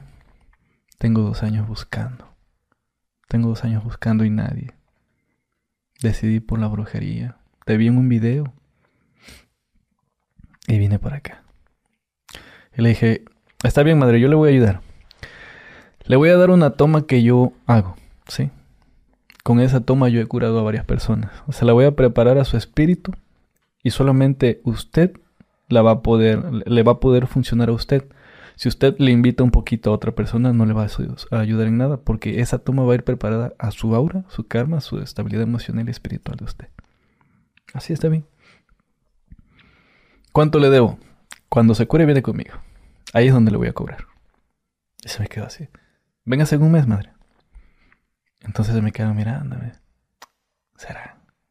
Se fue la señora. ¿Qué crees, hermano? Que al mes llegó el señor y me dice el señor, jefe, véndame dos tomas. Y me le quedé mirando. Le digo, ¿para qué? Para mi esposa. Le digo, no, pues si yo ya le di las tomas a su esposa. ¿Dónde está su esposa? Yo a su esposa la tenía a un lado mío. Y la señora, se- su, pan- su, su estómago, planito, hermano, planito. La mujer había agarrado color.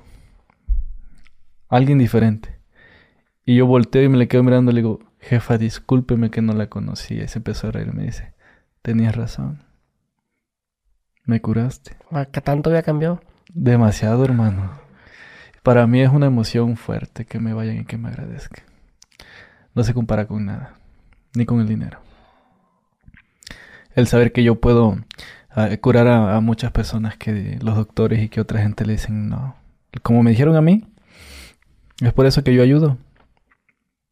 Sí, es por eso que, que yo soy así, que soy transparente. Porque a mí me afectó mucho esto del, del cáncer. Y tengo un amigo a la cual yo le regalé 10 tomos. Porque él es este youtuber y todo eso. Ten 10 tomos, repárteselo a la gente que en realidad está enferma. Pero eso sí, cuando se lo repartas me manda fotos y todo eso que le preparamos la toma para que solamente le, le funcione a esa misma persona. Y sí, hermano. Y la gente va y te agradece. Ah, sí, me curaste de? Imagínate. De la diabetes también. Sí, sí, sí. Por ejemplo, esta persona, había un, había un muchacho, 22 años, diálisis, insuficiencia renal también. No, le hacían muchas cosas. Y su, su familia también había buscado en todos lados. En todos lados y ya estaban hartos. Y el muchacho peor porque pues no iba a poder tener una vida normal. Entonces fuimos, de hecho fue en Tlaxcala. Si mi hermano nos está mirando desde aquí en tu video, hay que nos pongan en el comentario. Soy yo. ¿eh? Entonces fuimos a Tlaxcala, ese muchacho este, estaba estudiando y le dijimos, vamos a hacer una purificación, vamos a prepararte y todo eso. Y la toma. Sí, dos meses le dimos. En dos meses fue con su familia, su mamá que no creía, al final fue y lloró y dijo, discúlpenme, porque yo ya tenía, ya estaba desamparada, dice, yo no creía ya en nada, por más que le buscábamos. Digo, es que a veces no, no es la religión, son las personas mm, que juegan con tus sentimientos. Y el chamaco que se curó de la... No, se curó, le retiraron todo, hermano. Ya hasta de tener familia el jefe. Madre, pues. Es que se me hace bien impresionante eso, eh. Es impresionante, hermano. He es visto cosas impresionantes. ¿ah? Sí, Pero no así tan, tan directas, así como... son muchos milagros, hermano. Como ese eh, milagro. Eso de que el riñón ahora te funciona otra vez. O lo, en este caso tú, el cáncer que... que Sí, dices yo- tú que ya te había hecho metástasis. Sí, Mira, de hecho, se me complicó. Aquí tengo una. No sé si la puedes ver. Sí, sí, sí. Eh, Se me complicó. Se me formó una bola acá. Me la retiraron también. La, la, la anestesia no me pegó hasta cuando llegué a mi casa. Entonces, ¿sabes que fue en vivo? Sí, me, me rasuraron con un rastrillo azul. Del Vic. De abajo hacia arriba. Así. Y ya ves que eso jalan mucho el pelo. Y yo me... O sea, temblaba del dolor, hermano. Y cuando me dicen, vamos a inyectarte, sí, me metieron las inyecciones. Me inyectaron anestesia y todo. Y sentía yo todo, hermano. Y de la nada me dicen, a ver, le voy a tocar. Me hacían así, ¿no? Tocaban recio, ¿no? Ay, me duele. Me duele, hermano. No, pues ya te inyectamos. A ver, vamos a esperar cinco minutos a que llegue la anestesia, ¿no? Vamos a tocar. No, me duele. Híjole, no te sale anestesia. Le digo, háganlo de una vez, ya, ya estoy aquí. Me pasaron el, presto y de la nada me mete un, un, un cúter. Así, apenas me lo pusieron, ¡pah! revienta eso. Ah. Y como ya era este, pues cuero estirado, me empezaron a cortar todo, todo, todo. todo. Entonces me dejó un, un hueco y me entraba el dedo así, hermano. No podían cerrarme por fuera, tenía que ir cerrando de dentro hacia afuera. Y mi esposa era la única que me, pues te voy a curar, te voy a curar. Y ahí estaba acá al 100. Sí, sí, sí, no, un amor. Mi esposa ha sido un amor. Ha sido parte de, de Unicornio Negro. Unicornio negro. Sí. Oye, mencionas mucho la cueva del diablo. ¿Exactamente qué es? ¿Literal una cueva? Es una cueva, pero mayormente piensan que es ir en, en, en pavimento y llegas y estacionas tu carro y te subes y tres escalones y ya está la cueva. Y no, hermano, son ¿Cómo? dos horas de caminata. Caminar. Sí, y de ahí para arriba, como unos 40 minutos más. Bueno, a mi forma de caminar, algunas personas se han tardado igual hora, hora y media. Ok, había visto... eh, No, no, no sé dónde, pero que dicen que no puedes arrancar ninguna hoja. No puedes llevarte nada de ahí. Ok, Todo es- es, todo es Eso es lo que se había escuchado.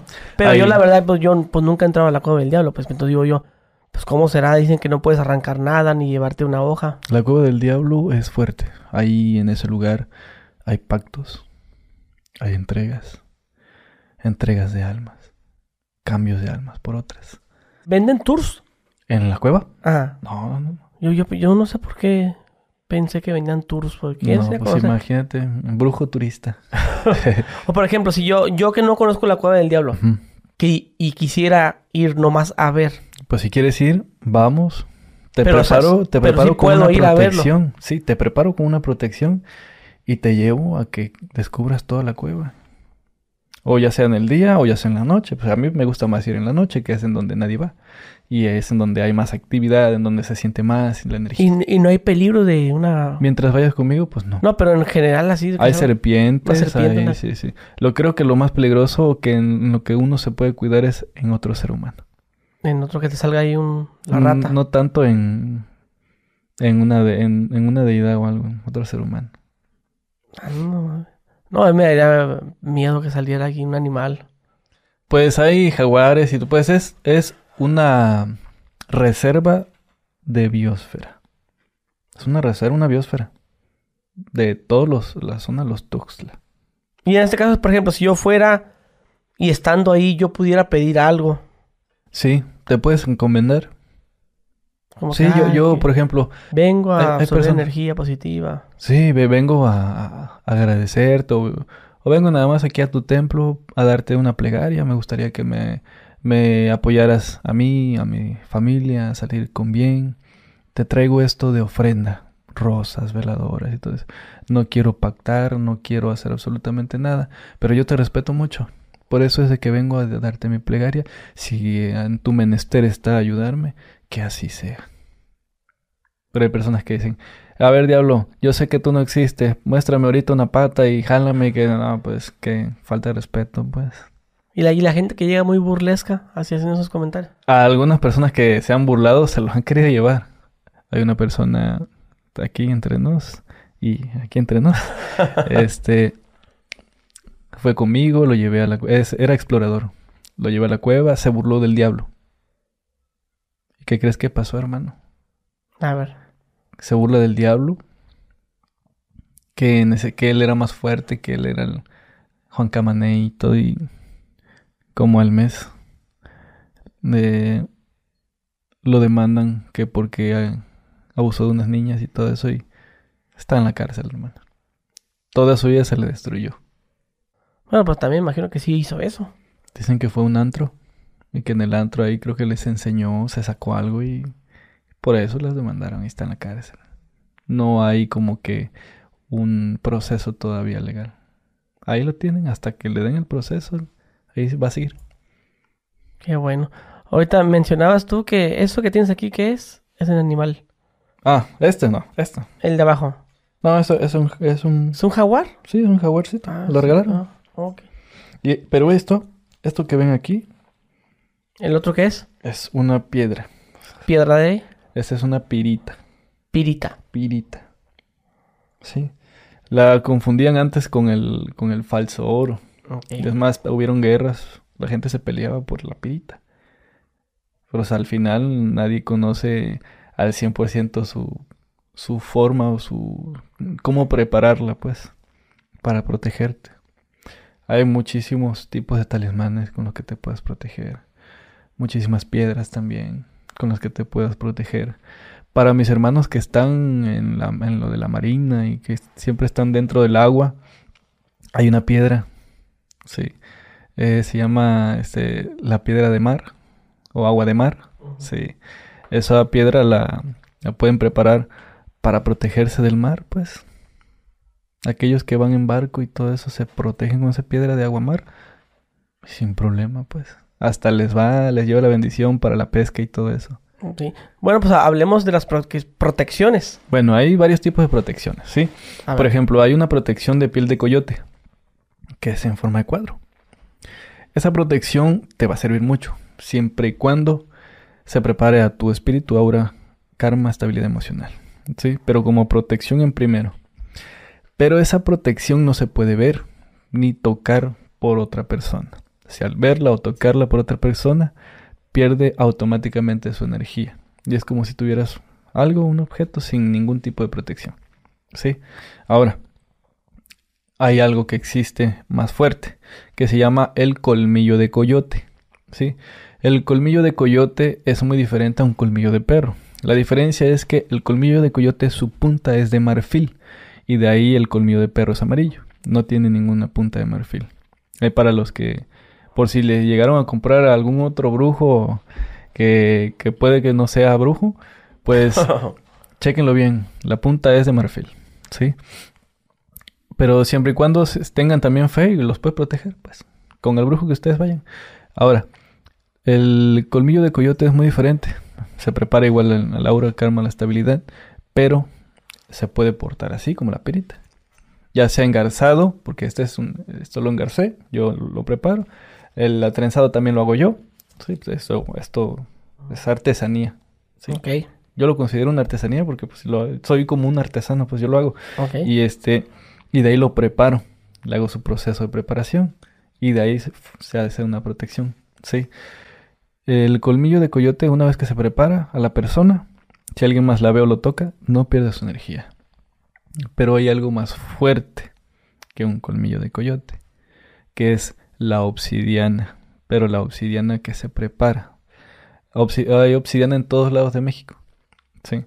Pero una obsidiana que se prepara es poderosa. Por ejemplo, yo tengo obsidianas, yo utilizo obsidianas en, las misas negras, ¿sí? La obsidiana que yo utilizo es contra muerte. Si hay alguien que me quiera hacer el daño, ya sea físicamente o espiritual, con mi protección de obsidiana se regresa al doble.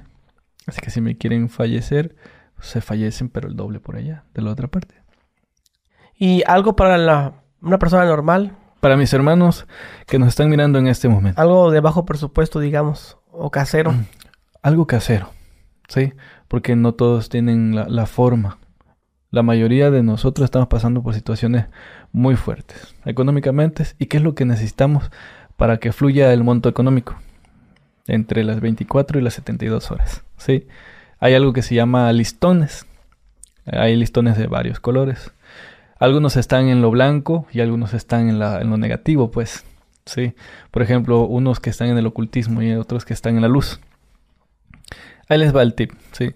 Para los que están en la luz o los que están en, en lo oscuro, solamente hay un cambio de color, que es el, listón blanco y el listón negro. Ese tiene que ser de medio, medio centímetro, que son este 5.05 milímetros. Eh,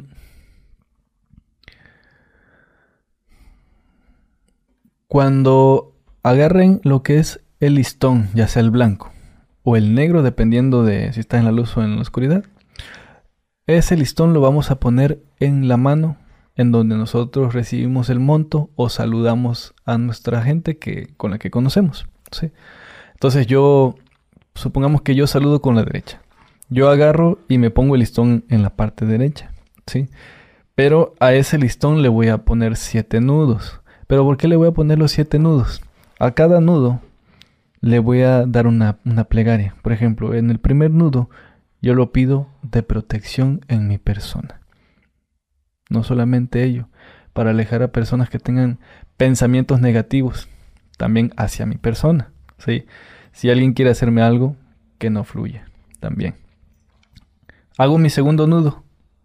Y en mi segundo nudo pido por mi salud en mi tercer nudo por mi abundancia, por mi economía, hasta llegar los siete nudos. En el séptimo nudo, en la punta se amarra con hilo, ya sea hilo blanco o hilo negro, depende si está en la luz o en la oscuridad, ¿sí? Y eso los va a ayudar mucho para protegerse de todas las energías negativas, corrientes negativas, malas vibras o de pensamientos negativos hacia tu persona. Para protección de la casa dice que son las tijeras. Las tijeras. ¿Qué más? pongan una tijera en la entrada, debajo de su tapete, el de bienvenidos, y así evitan que gente que llegue a, verlos, eh, la energía negativa no se quede en casa, sino también se queda afuera. Y cuando ellos se vayan, se lleven su misma energía. ¿Qué otra? Está también para aquellos que, por ejemplo, todo el año, todo el año, ahorita que es diciembre, hay un tip casero para despojarse de las energías de todo el año, desde la casa. ¿Sí? ¿Qué es lo que vamos a utilizar? Un sartén, ¿sí? Chile seco. Aparte del chile seco, vamos a utilizar sal. Y que nadie esté en esa casa. ¿Sí? ¿Qué es lo que vamos a hacer? A utilizar el sartén. El chile seco tiene que estar por lo menos tres días en casa. Y la sal. ¿Qué es lo que vamos a hacer? Ponemos el sartén, el chile seco, la sal primero la vamos a esparcir alrededor del sartén, eh, haciendo un círculo de protección. Prendemos el chile, le echamos poca sal, ¿sí? Y eso va a provocar que haga un humo. Ese humo lo vamos a pasar por todo, dentro de nuestra casa, muy dentro. Hay algo que se llama Feng Shui. El Feng Shui quiere decir abundancia, ¿sí? La abundancia, pero el Feng Shui inicia desde nuestro baño, desde el lugar en donde nosotros nos, nos, nos quitamos la ropa, ahí mismo la aventamos en los césped y todo eso. Desde el baño tenemos que iniciar para generar abundancia, limpiando nuestro baño bien, vamos por nuestros cuartos. ¿Se escuchaste o no? Sí. ¿Se escuchó, verdad? Como una... Oh. ¿Qué crees que ha sido? ¿Un temblor o algo? No, no. Yo sentí otra cosa. ¿Qué sentiste tú, hermano? Para que no, para no espantar. ¿Eh? Para no espantarte, ¿qué sentiste tú? Que alguien anda aquí. ¿Verdad que sí? Sí. Ey, sí. ¿Se sintió? Acomódate tu santito, pues. Ok. Ah, la verga. Este. Y eso les va a funcionar mucho. Mucho, mucho, mucho. Si lo hacen con mucha fe, esperen nada más a que el, el humo se disipe y de ahí entran todos. Eso es para despojar las energías de todo un año, de todo el año completo y para poder recibir a tu gente el 24 o el 31, pues, con toda la energía posible, de buena vibra, porque a veces nosotros invitamos a todos a pasar a nuestra casa un 24. Pero si en nuestra casa hay mucha energía negativa, todos se van a sentir eh, de una forma muy diferente. Se van a sentir como incómodos. Y si la velada tenía que ser de 3-4 horas, una hora van a comer, se saludan y nos vamos. Por la misma energía. Porque tu casa va a repeler a tus seres queridos. De hecho, eh, lo mencionaste cuando empezó la entrevista. Dijiste, estamos hablando de- del famoso güey que dice, ah, estoy salado. Y dices tú, oye, sí, pero pues hasta de la familia viene. Sí, sí, sí. A, a veces el mal viene desde la familia porque la envidia así empieza. La envidia Eh, es, es un hecho de que sí de la familia. Sí, por envidia. ejemplo, por ejemplo... eh, Pero que, que, ¿en qué engloba la familia? ¿Desde primos o desde gente cercana como un hermano o el papá? primos, hermanos... Es más, hasta el- a veces te puede odiar tu mismo hermano, este hermanito. ¿Tus padres también será? A veces. Incluso los mismos hijos. A mí me han llegado muchachos que me dicen, yo quiero quedarme con todo lo que tiene mi papá y mi mamá. Quiero hacer un trabajo para que todo ello me quede. Y yo quiero que ellos fallezcan ya, ya, ya, ya. No me quiero esperar. Manches, en serio. Sí, hermano. O sea, en la brujería pasa de todo, de todo, hermano. De todo, tanto positivo, ¿Qué, milagroso. qué te y tocó escuchar? O sea, digo, ya pusiste un ejemplo, ¿no? El güey que, el hijo que quiere que sus papás mueran para quedarse con todo. ¿Qué más? El señor que llevó a su hijo Ajá. para pactar por todo. Sí. Algunas personas que han ido también por cambios de alma y todo. Entre hermanos, de que quiero que se muera mi hermano. Yo traigo a mi hermano porque lo quiero entregar. Él- él, la verdad me ha hecho mucho bullying en mucho tiempo y, y yo siento que si yo lo hago ya se va a acabar todo. Es cierto, se siente más vacía la persona si afectas a tu hermano, pues. Y, y no te piden trabajos así como de que, que amarres y que, que me quiero casar. Sí, sí, sí. Lo, los- lo que sí, eso sí me ha tocado escuchar. De vatos que dicen, no, es que me gusta mi cuñada. Oye, me quiero casar con ella, quiero que deje a mi hermano, que mi hermano se muera para yo quedarme con su hermana. me han tocado bueno, que con, han, con su esposa, perdón. han pedido trabajos para sus mismos hermanos. Para el incesto y todo eso. y hasta para su misma mamá. Ah, Así. Quiero que mi mamá conmigo. Pues oye, ese hermano, pero ¿cómo crees, no? Pues hay más de 6 mil millones de personas aquí en el mundo. Fijarte en tu misma mamá. No, es que mi mamá siempre me trató así y acá. Híjole, pues qué mente, ¿no? Pues, bueno, pues tú pagas. Yo te hago el trabajo. ¿y lo no. has hecho? Yo soy el medio, hermano. He hecho muchos ¿Y, trabajos. y crees que se le ha funcionado? Sí, sí, sí, hay personas que han tenido hijos hasta con sus propias mamás. Pero no le sale, no le sale normal el hijo. Siempre viene con efectos, defectos. Yo, pues, si me preguntaras a mí, yo no lo haría. ¿Lo harías tú? No, no, pues no, no, no, no. ¿Quién lo haría? No, ni con una prima, No, ni, pues, con, ¿cómo, ni hermano? con nadie de la familia. Está feo, hermano. Sí, está muy feo. Y también, bueno, lo que... Ha ocurrido lo- todo diferente, ¿eh? No, a veces no es la mamá. No, a veces no es el hijo, a veces es el papá o es la mamá la que quiere. con el hijo. Pero imagínate en qué cabeza cabe, hermano. Yo, por ejemplo, yo soy mujer, tengo mi hijo y luego yo con mi hijo. Ahí sí ya entra como que una enfermedad mental, ¿no? ¿Son caros esos trabajos? Sí. Se puede saber un precio de, de por ejemplo, si hablamos de, de- del capricho de que me quiero meter con mi hermano y eso. Híjole, pues si es capricho, yo... Es más, yo te, eh, te doy un precio exorbitante para que no lo hagas. Para que me digas, oye, está muy caro, no lo quiero. A ver, un ejemplo. Por ejemplo, si tú vienes conmigo y me pides... No, no, sí, sí, sí, pero en, en- ejemplo en precio. Ah, eh, que yo les he así vacilado a la gente. Por ejemplo, mis trabajos así, para vacilar, para que no entren, por ejemplo, yo le digo, a ver, 50 mil pesos ahorita. Y luego me dicen, ay maestro, pensé que estaba más caro. Aquí está. Y tú, Ay, híjole, híjole, digo, güey. Pues ni modo. Vamos a hacerlo. Pero quería, quiero que sepas que te di ese precio porque pensé que me ibas a decir que no. No, no, no, maestro, a mí se- más barato se me hizo. Yo le voy a dar algo ahí. Si me lo cumple, lo voy, le voy a dar todavía un extra. No, no me des nada, pues, ni me agradezcas. Porque imagínate cómo me va a agradecer eso. ¿Y, y no pasa que no les funciona el trabajo? Cuando yo quiero que no funcione, no funciona, pues. Pero tú ya sabes que la Yo le digo, ¿no? Por ejemplo, yo soy muy sincero. Eh, si yo sé que la persona viene por un incesto, yo le digo, puede que no te salga tu trabajo, ¿eh? Porque vas a hacer incesto. Sí. Pero ah, porque son personas que yo les digo, o sea, puede que no te salga porque ya les estoy avisando que tal vez no voy a hacer su trabajo, porque es incesto. Sí. Pero hay personas que me dicen, maestro, garantíceme mi trabajo. Aunque sea así. Ok, te lo voy a garantizar. ¿Ya qué más puedo hacer, hermano? Pero sí, sí, sí es garantizado un trabajo de brujería. Conmigo sí, con otro maestro no sé quién sea. Tío, porque de los que están viendo esta entrevista, supongo, no digo más, más de uno, obviamente, Sí, ha tenido ha, muchísimas ha tenido personas. mala experiencia de que no, que yo le hice la amarre a fulanita. Ah, bueno, no, conmigo no me funcionó. Conmigo no, no, contigo no, no, no. En general, que los brujos del mercado de Sonora y los que se anuncian en Facebook. Ay, es que hay varios tipos a de eso me brujos. refiero, pues. Sí, sí, sí. Como puede, y hay unos que sí les ha funcionado. sí, o que ejemplo, hacen el ritual y caiga la madre, sí En funcionó. casa, sí. Hay tips caseros en casa. ¿Mm? Por ejemplo, yo he dado tips caseros para que tu ser amado te busque. A ver, compártenos uno. Bueno, ahí les va. ¿Se- ¿Sería de una persona desconocida o que tu novia vuelve? ¿O cómo? No, no importa la persona, siempre y cuando la quieras. Tengas, para poder realizar un tip casero, mis hermanos necesitan, por ejemplo, el nombre completo, la fecha de nacimiento y una fotografía. ok. ¿Sí? De Esto es- ley, es de entrada. Sí, esto es de intro. Por ejemplo, dos fotos. La tuya y la de la persona. En la parte de atrás, en donde está en blanco, vamos a poner tu nombre.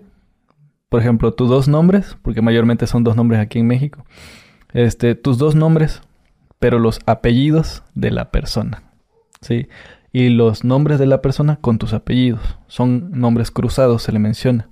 O, o sea, en la foto de la, en este caso yo. Vas yo, a poner... Yo, yo mi esposa, ¿no? Sí, pones tu nombre. En la eh, foto de eh, ella. Eh, no, en, en- en mi en la foto. de ella pones su sus dos nombres de ella. Pero con, mi, pero mis con tus mis dos- apellidos. mis dos- mi apellido paterno y materno. Así es. Y viceversa. Y en tu foto pones tu nombre, pero con los apellidos Muy de bien. la pareja. Son nombres cruzados, sí. En la parte ya de abajo ponemos lo que nosotros queremos. Por ejemplo, yo quiero que esa persona Vuelva, este, que mi esposa regrese. que regrese arrodillada y todo eso. Bueno, le pones la plegaria. Tenemos las fotografías. Pero, o sea, en la, en la, son dos fotos. En la foto de ella, ahí pongo la plegaria. Sí, vas a claro. regresar conmigo porque te extraño mucho. Sí, en porque mía, si tú lo pones en la tuya, yo quiero que regreses, tú vas a ser la persona. ya. Sí. Muy bien. Entonces, en la fotografía de, de la persona ponemos lo que queremos.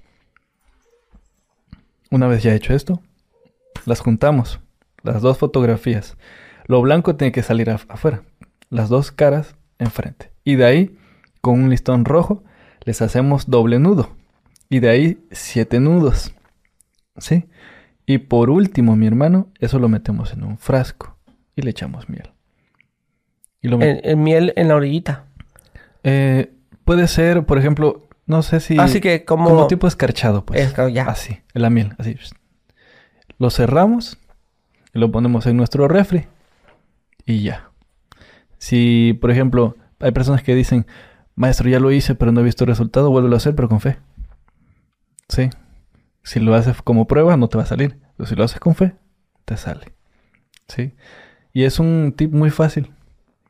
Ese, en ese- con ese tip, si lo hacen en menos de tres días, ahí va a estar la persona. Porque lo está. Los tips que yo he dado en mi página cuando hago transmisiones, luego me, me ponen, maestro, ya hice este tip, me funcionó bastante. Y luego ahí me ponen otros, maestro, lo acabo de hacer, no me funcionó. Y le dicen, la- mi misma gente de ahí, no, hermano, métele fe.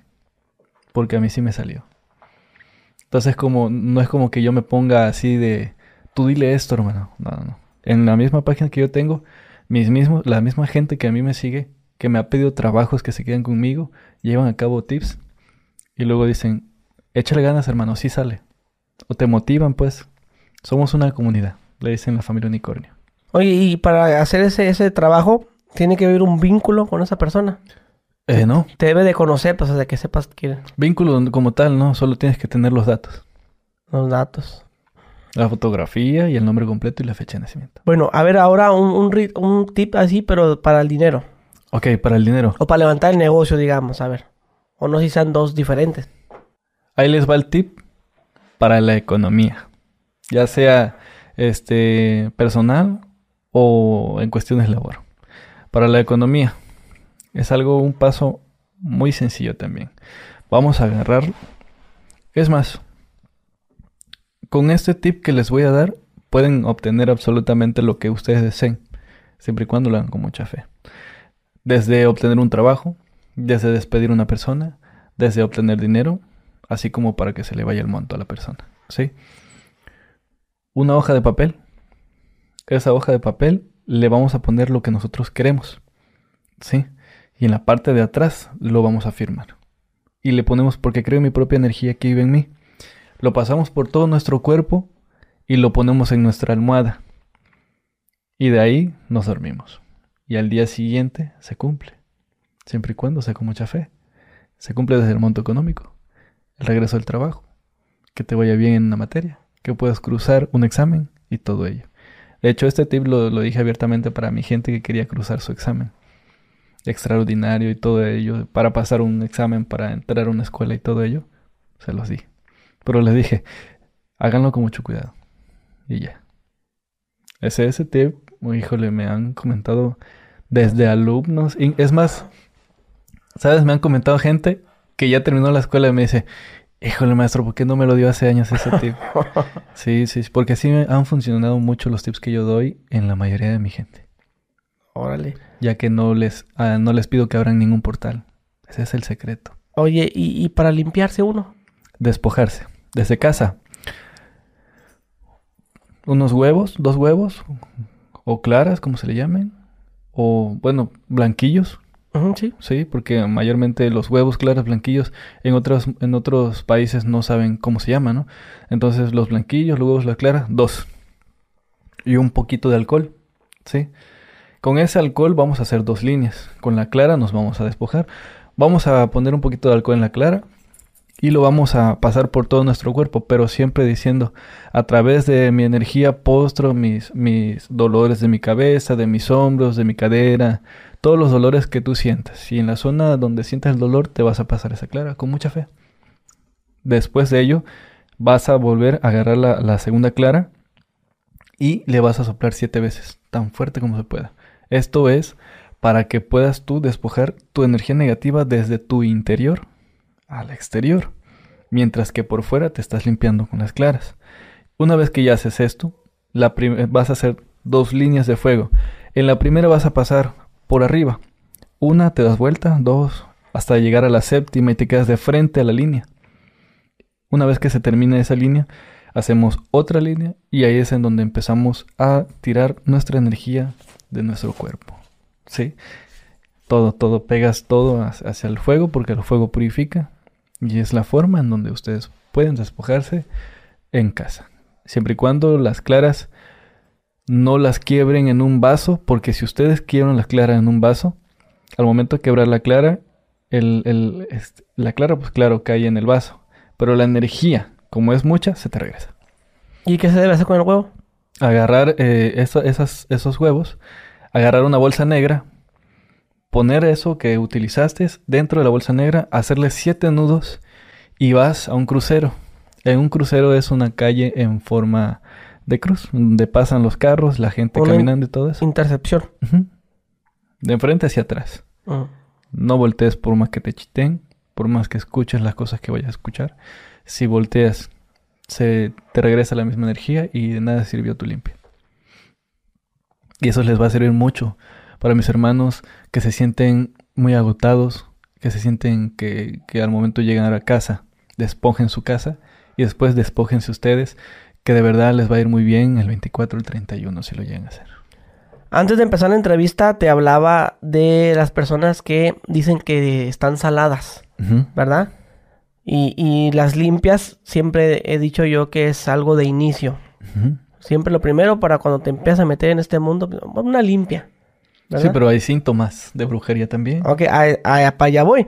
Eh, eh, infinidad de personas que he visto que, no, yo fui con una señora a la que se anuncia en el periódico. Y fui, pues me dijo que pues, yo tenía un trabajo encima o que estaba pues con muy, mala suerte. Y ahora tú me mencionas eso, de que pues no más falta con decirlo, sino con que hay también señales que te dicen que tú ya estás trabajado o que estás al lado, ¿no? o no sé si sea lo mismo. Bueno, les voy a dar eh, este, el cómo darse cuenta eh, que hay brujería. Con un tip casero.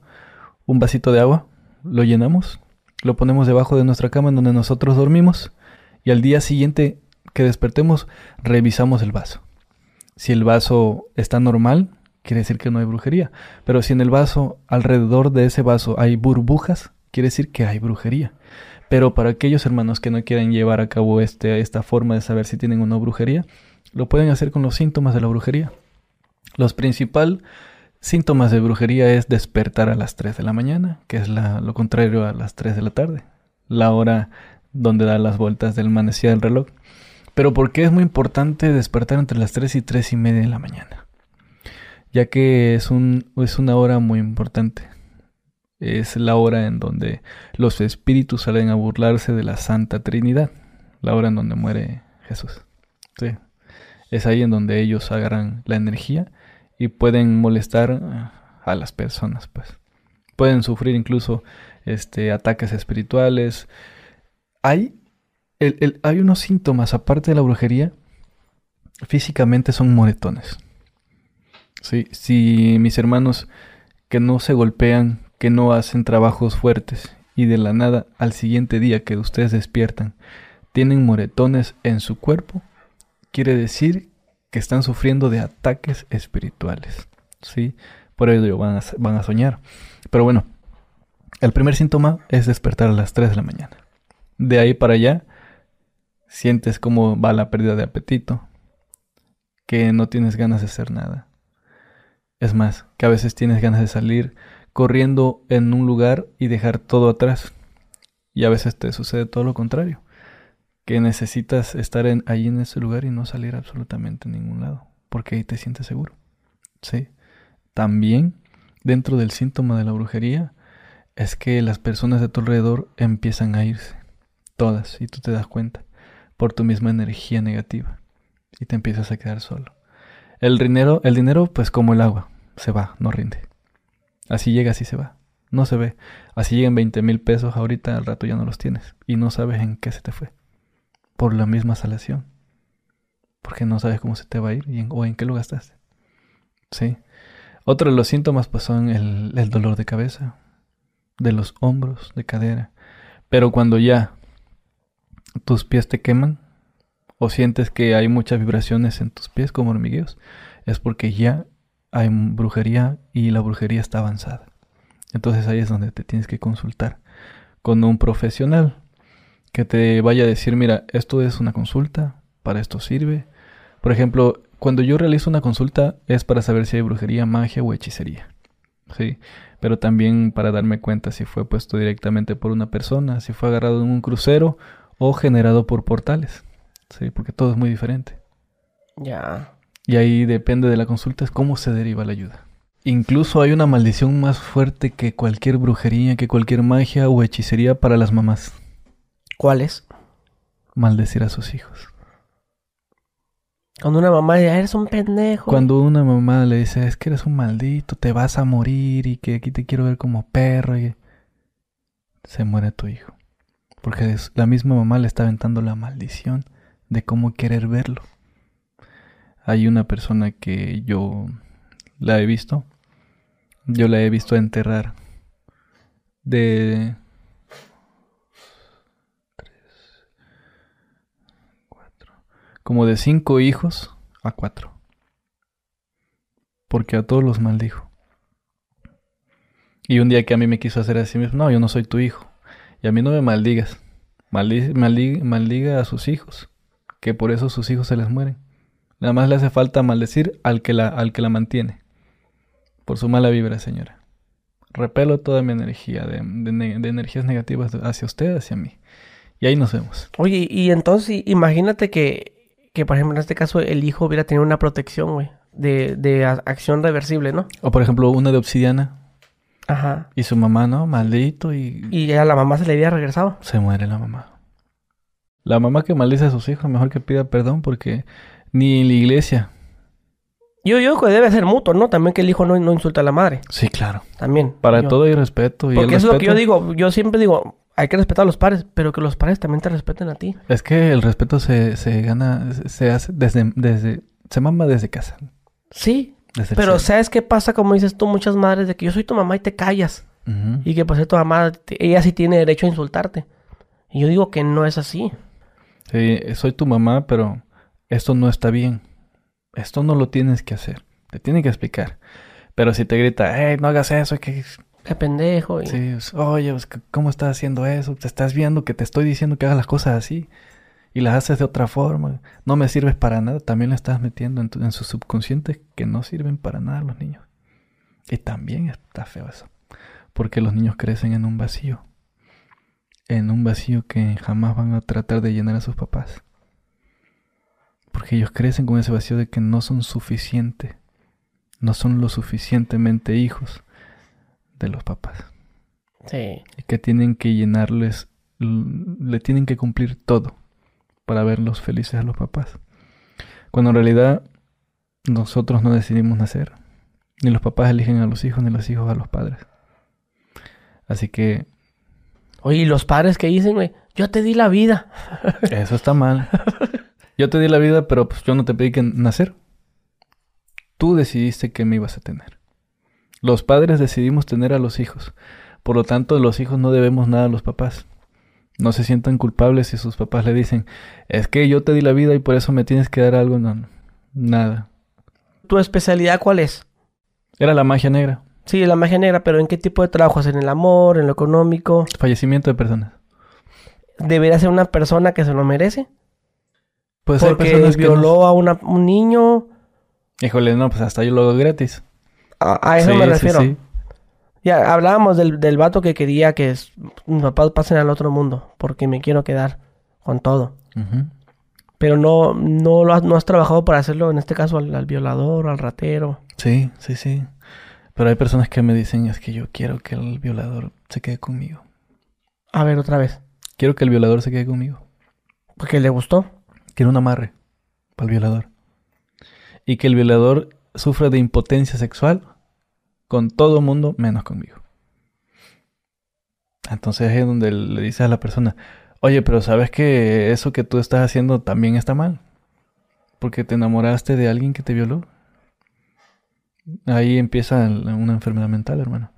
En- como de apego, apego emocional a la persona que ya Al agresor. Sí, imagínate. Pero igual, Y también me imagino que también te piden el trabajito ese que es el cancelarle el miembro al hombre. sí, sí, sí, muy seguido. Más para la- los hombres que son mujeriegos. Sí, llega la mujer y me dice, yo ya, ya me harté. O impotencia sexual, nada más conmigo que tenga relaciones. Con nadie más. Y que sufra. ¿Segura, jefa? Sí, sí, sí, ya me cansé de que ande que llegue siempre, que yo ande siempre con infecciones y que, ah, como usted vea, jefa, adelante. Y ya luego, hermano, ¿cómo está? Bien. Oye, hermano, no, hombre, impresiona, este hombre es impresionante, ya me trata como reina y todo eso. Y ya ni siquiera quiere que me vaya y que quiere que nos casemos y todo eso. Pero sucede que en el futuro hay mucha miel y dicen, hermano, ya me cansé de mucha miel. Necesito una pizca de, de problemas, pues. Necesito que él me pelee por algo, algo, aunque sea que tenga celos, pues. Bueno, pues vamos a hacer esto. A eso entramos aquí entiendo las mujeres, ¿no? Pero, ¿Tus pues, clientes cuáles son en su mayoría, mujeres o hombres? Ambos. Ambos hermanos, 50 y 50. Pero sí, ahora me piden más como para control de personas, más así todo eso.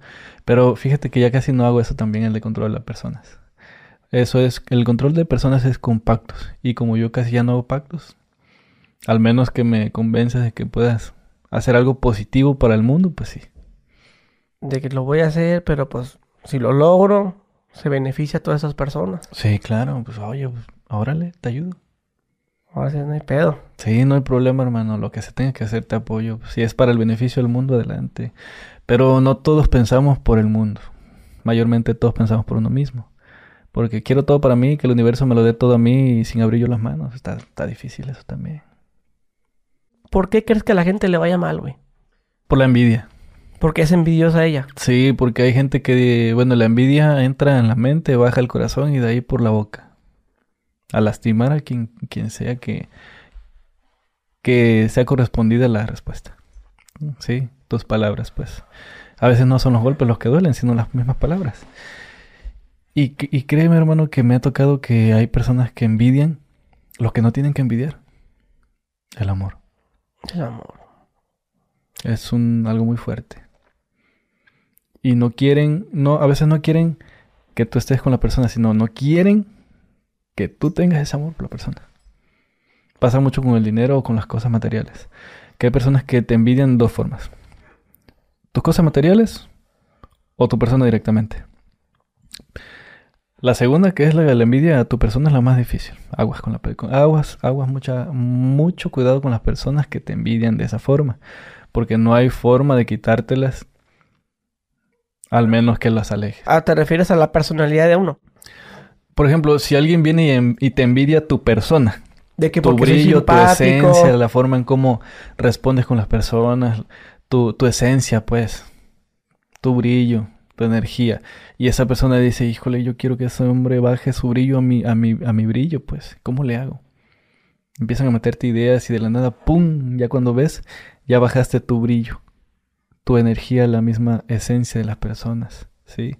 Y es por eso que la envidia es muy fuerte. La envidia acaba, hermano.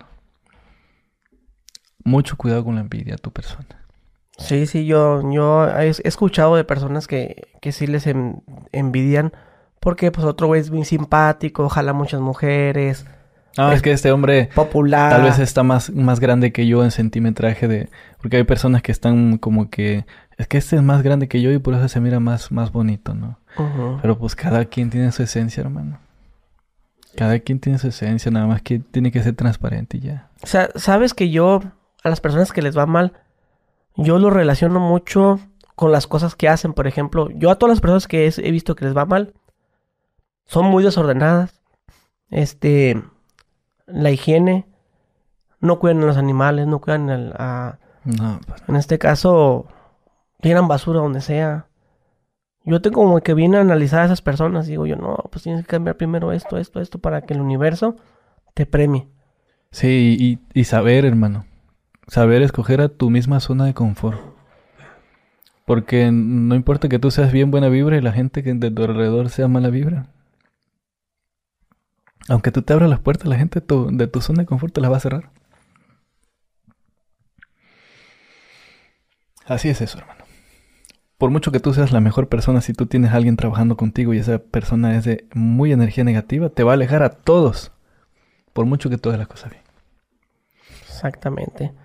Hermano, no sé si se nos haya olvidado tocar un tema. Aquí nos aventamos un buen tiempecito. No, pues adelante, pues. Tú dime algo que les quieras decir a la gente. Eh, De hecho, ya viene, ya dices, oh, ya viene el año nuevo. Ah, sí, para mis hermanos que quieran salir mucho de viaje. Ahí les va un tips. A ver. Sí, agarren su, su maleta, échanle unas dos, tres mudadas y así, aunque la gente piense que son locos, dense unas tres vueltas a la manzana. Y con eso. Ah, con eso, ahorita el primero, el primero, inicien con eso. Apenas despierten, saquen su maleta, tres vueltas a la manzana y vuélvanse a meter, que eso funciona bastante, hermano, para poder salir aún más de viaje. Hombre, lo, va- lo va- yo lo voy a hacer, pero al revés, para no salir tanto. No, pues hágalo. hágalo. No, no, pues que, que bien, lo bueno que tenemos trabajo. Sí. Este, otra cosa, hermano, que a la gente, un saludo, no sé, Ah, que pues vayan sí. a Catemaco, que te busquen. Pues en Catemaco lo que no encanta embruja, ¿sí? Em, pues hay muchas personas que se hacen pasar por mí, ¿sí? Y eh, hay personas que quieran consultarse conmigo, por ejemplo a mi página, pues la del Brujo Mayor de Catemaco, ¿no? En- pero de una forma más directa para que no se... como que no se pierda porque hay como 40 páginas falsas mías. Pueden contactarme al 294-129-8702. Es el número directo. Ok, y unicornio. Unicornio negro. ¿Tienes nombre o ese es secreto? Híjole, pues tiene más de 20 años que todo el mundo me dice así. Unicornio negro. Pero tu nombre no, no, nunca lo has dicho. No, pues no, no. Y, eh, o sea, para mí unicornio es mi nombre. Tu nombre. Sí, sí, sí. Si pudieras cambiártelo en la INE ahí. Unicornio negro, hermano. Sí, claro. Unicornio. Sí, sí. Bueno, muy, muy, muy padre, ¿no? ¿Sabes por qué unicornio negro? A ver. Mira, porque de toda, de toda mi generación, primos hermanos, soy el único. ¿Sí? Y porque de, de las potencias del inicio, yo me encantaba mucho la magia negra.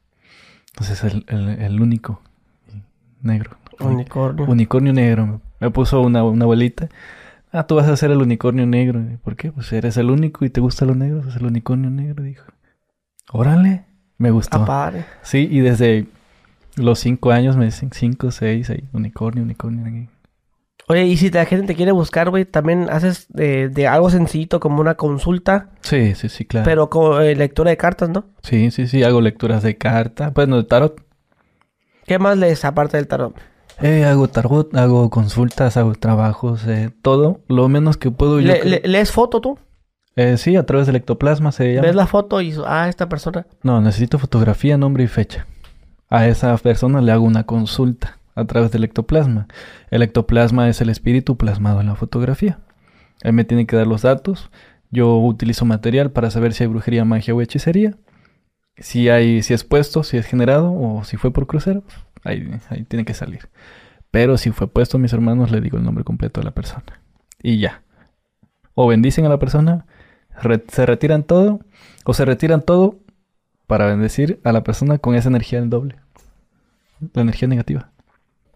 Hermano, te agradezco bastante. No, pues a ti por, por invitarme, de verdad. No, a ti eh, te agradezco y pues ya dejamos sus redes sociales, mi gente, para que vayan a seguirlo. Dejen su like, suscríbanse. Próximamente, a ver si luego voy a Catemaco. No, cuando gustes, de verdad. Cuando Muchas- gustes, hermano. Muchas gracias, mi gente. Y también para los, los que quieran irse a Catemaco. Eh, dejen su like, suscríbanse y nos vemos. Adiós.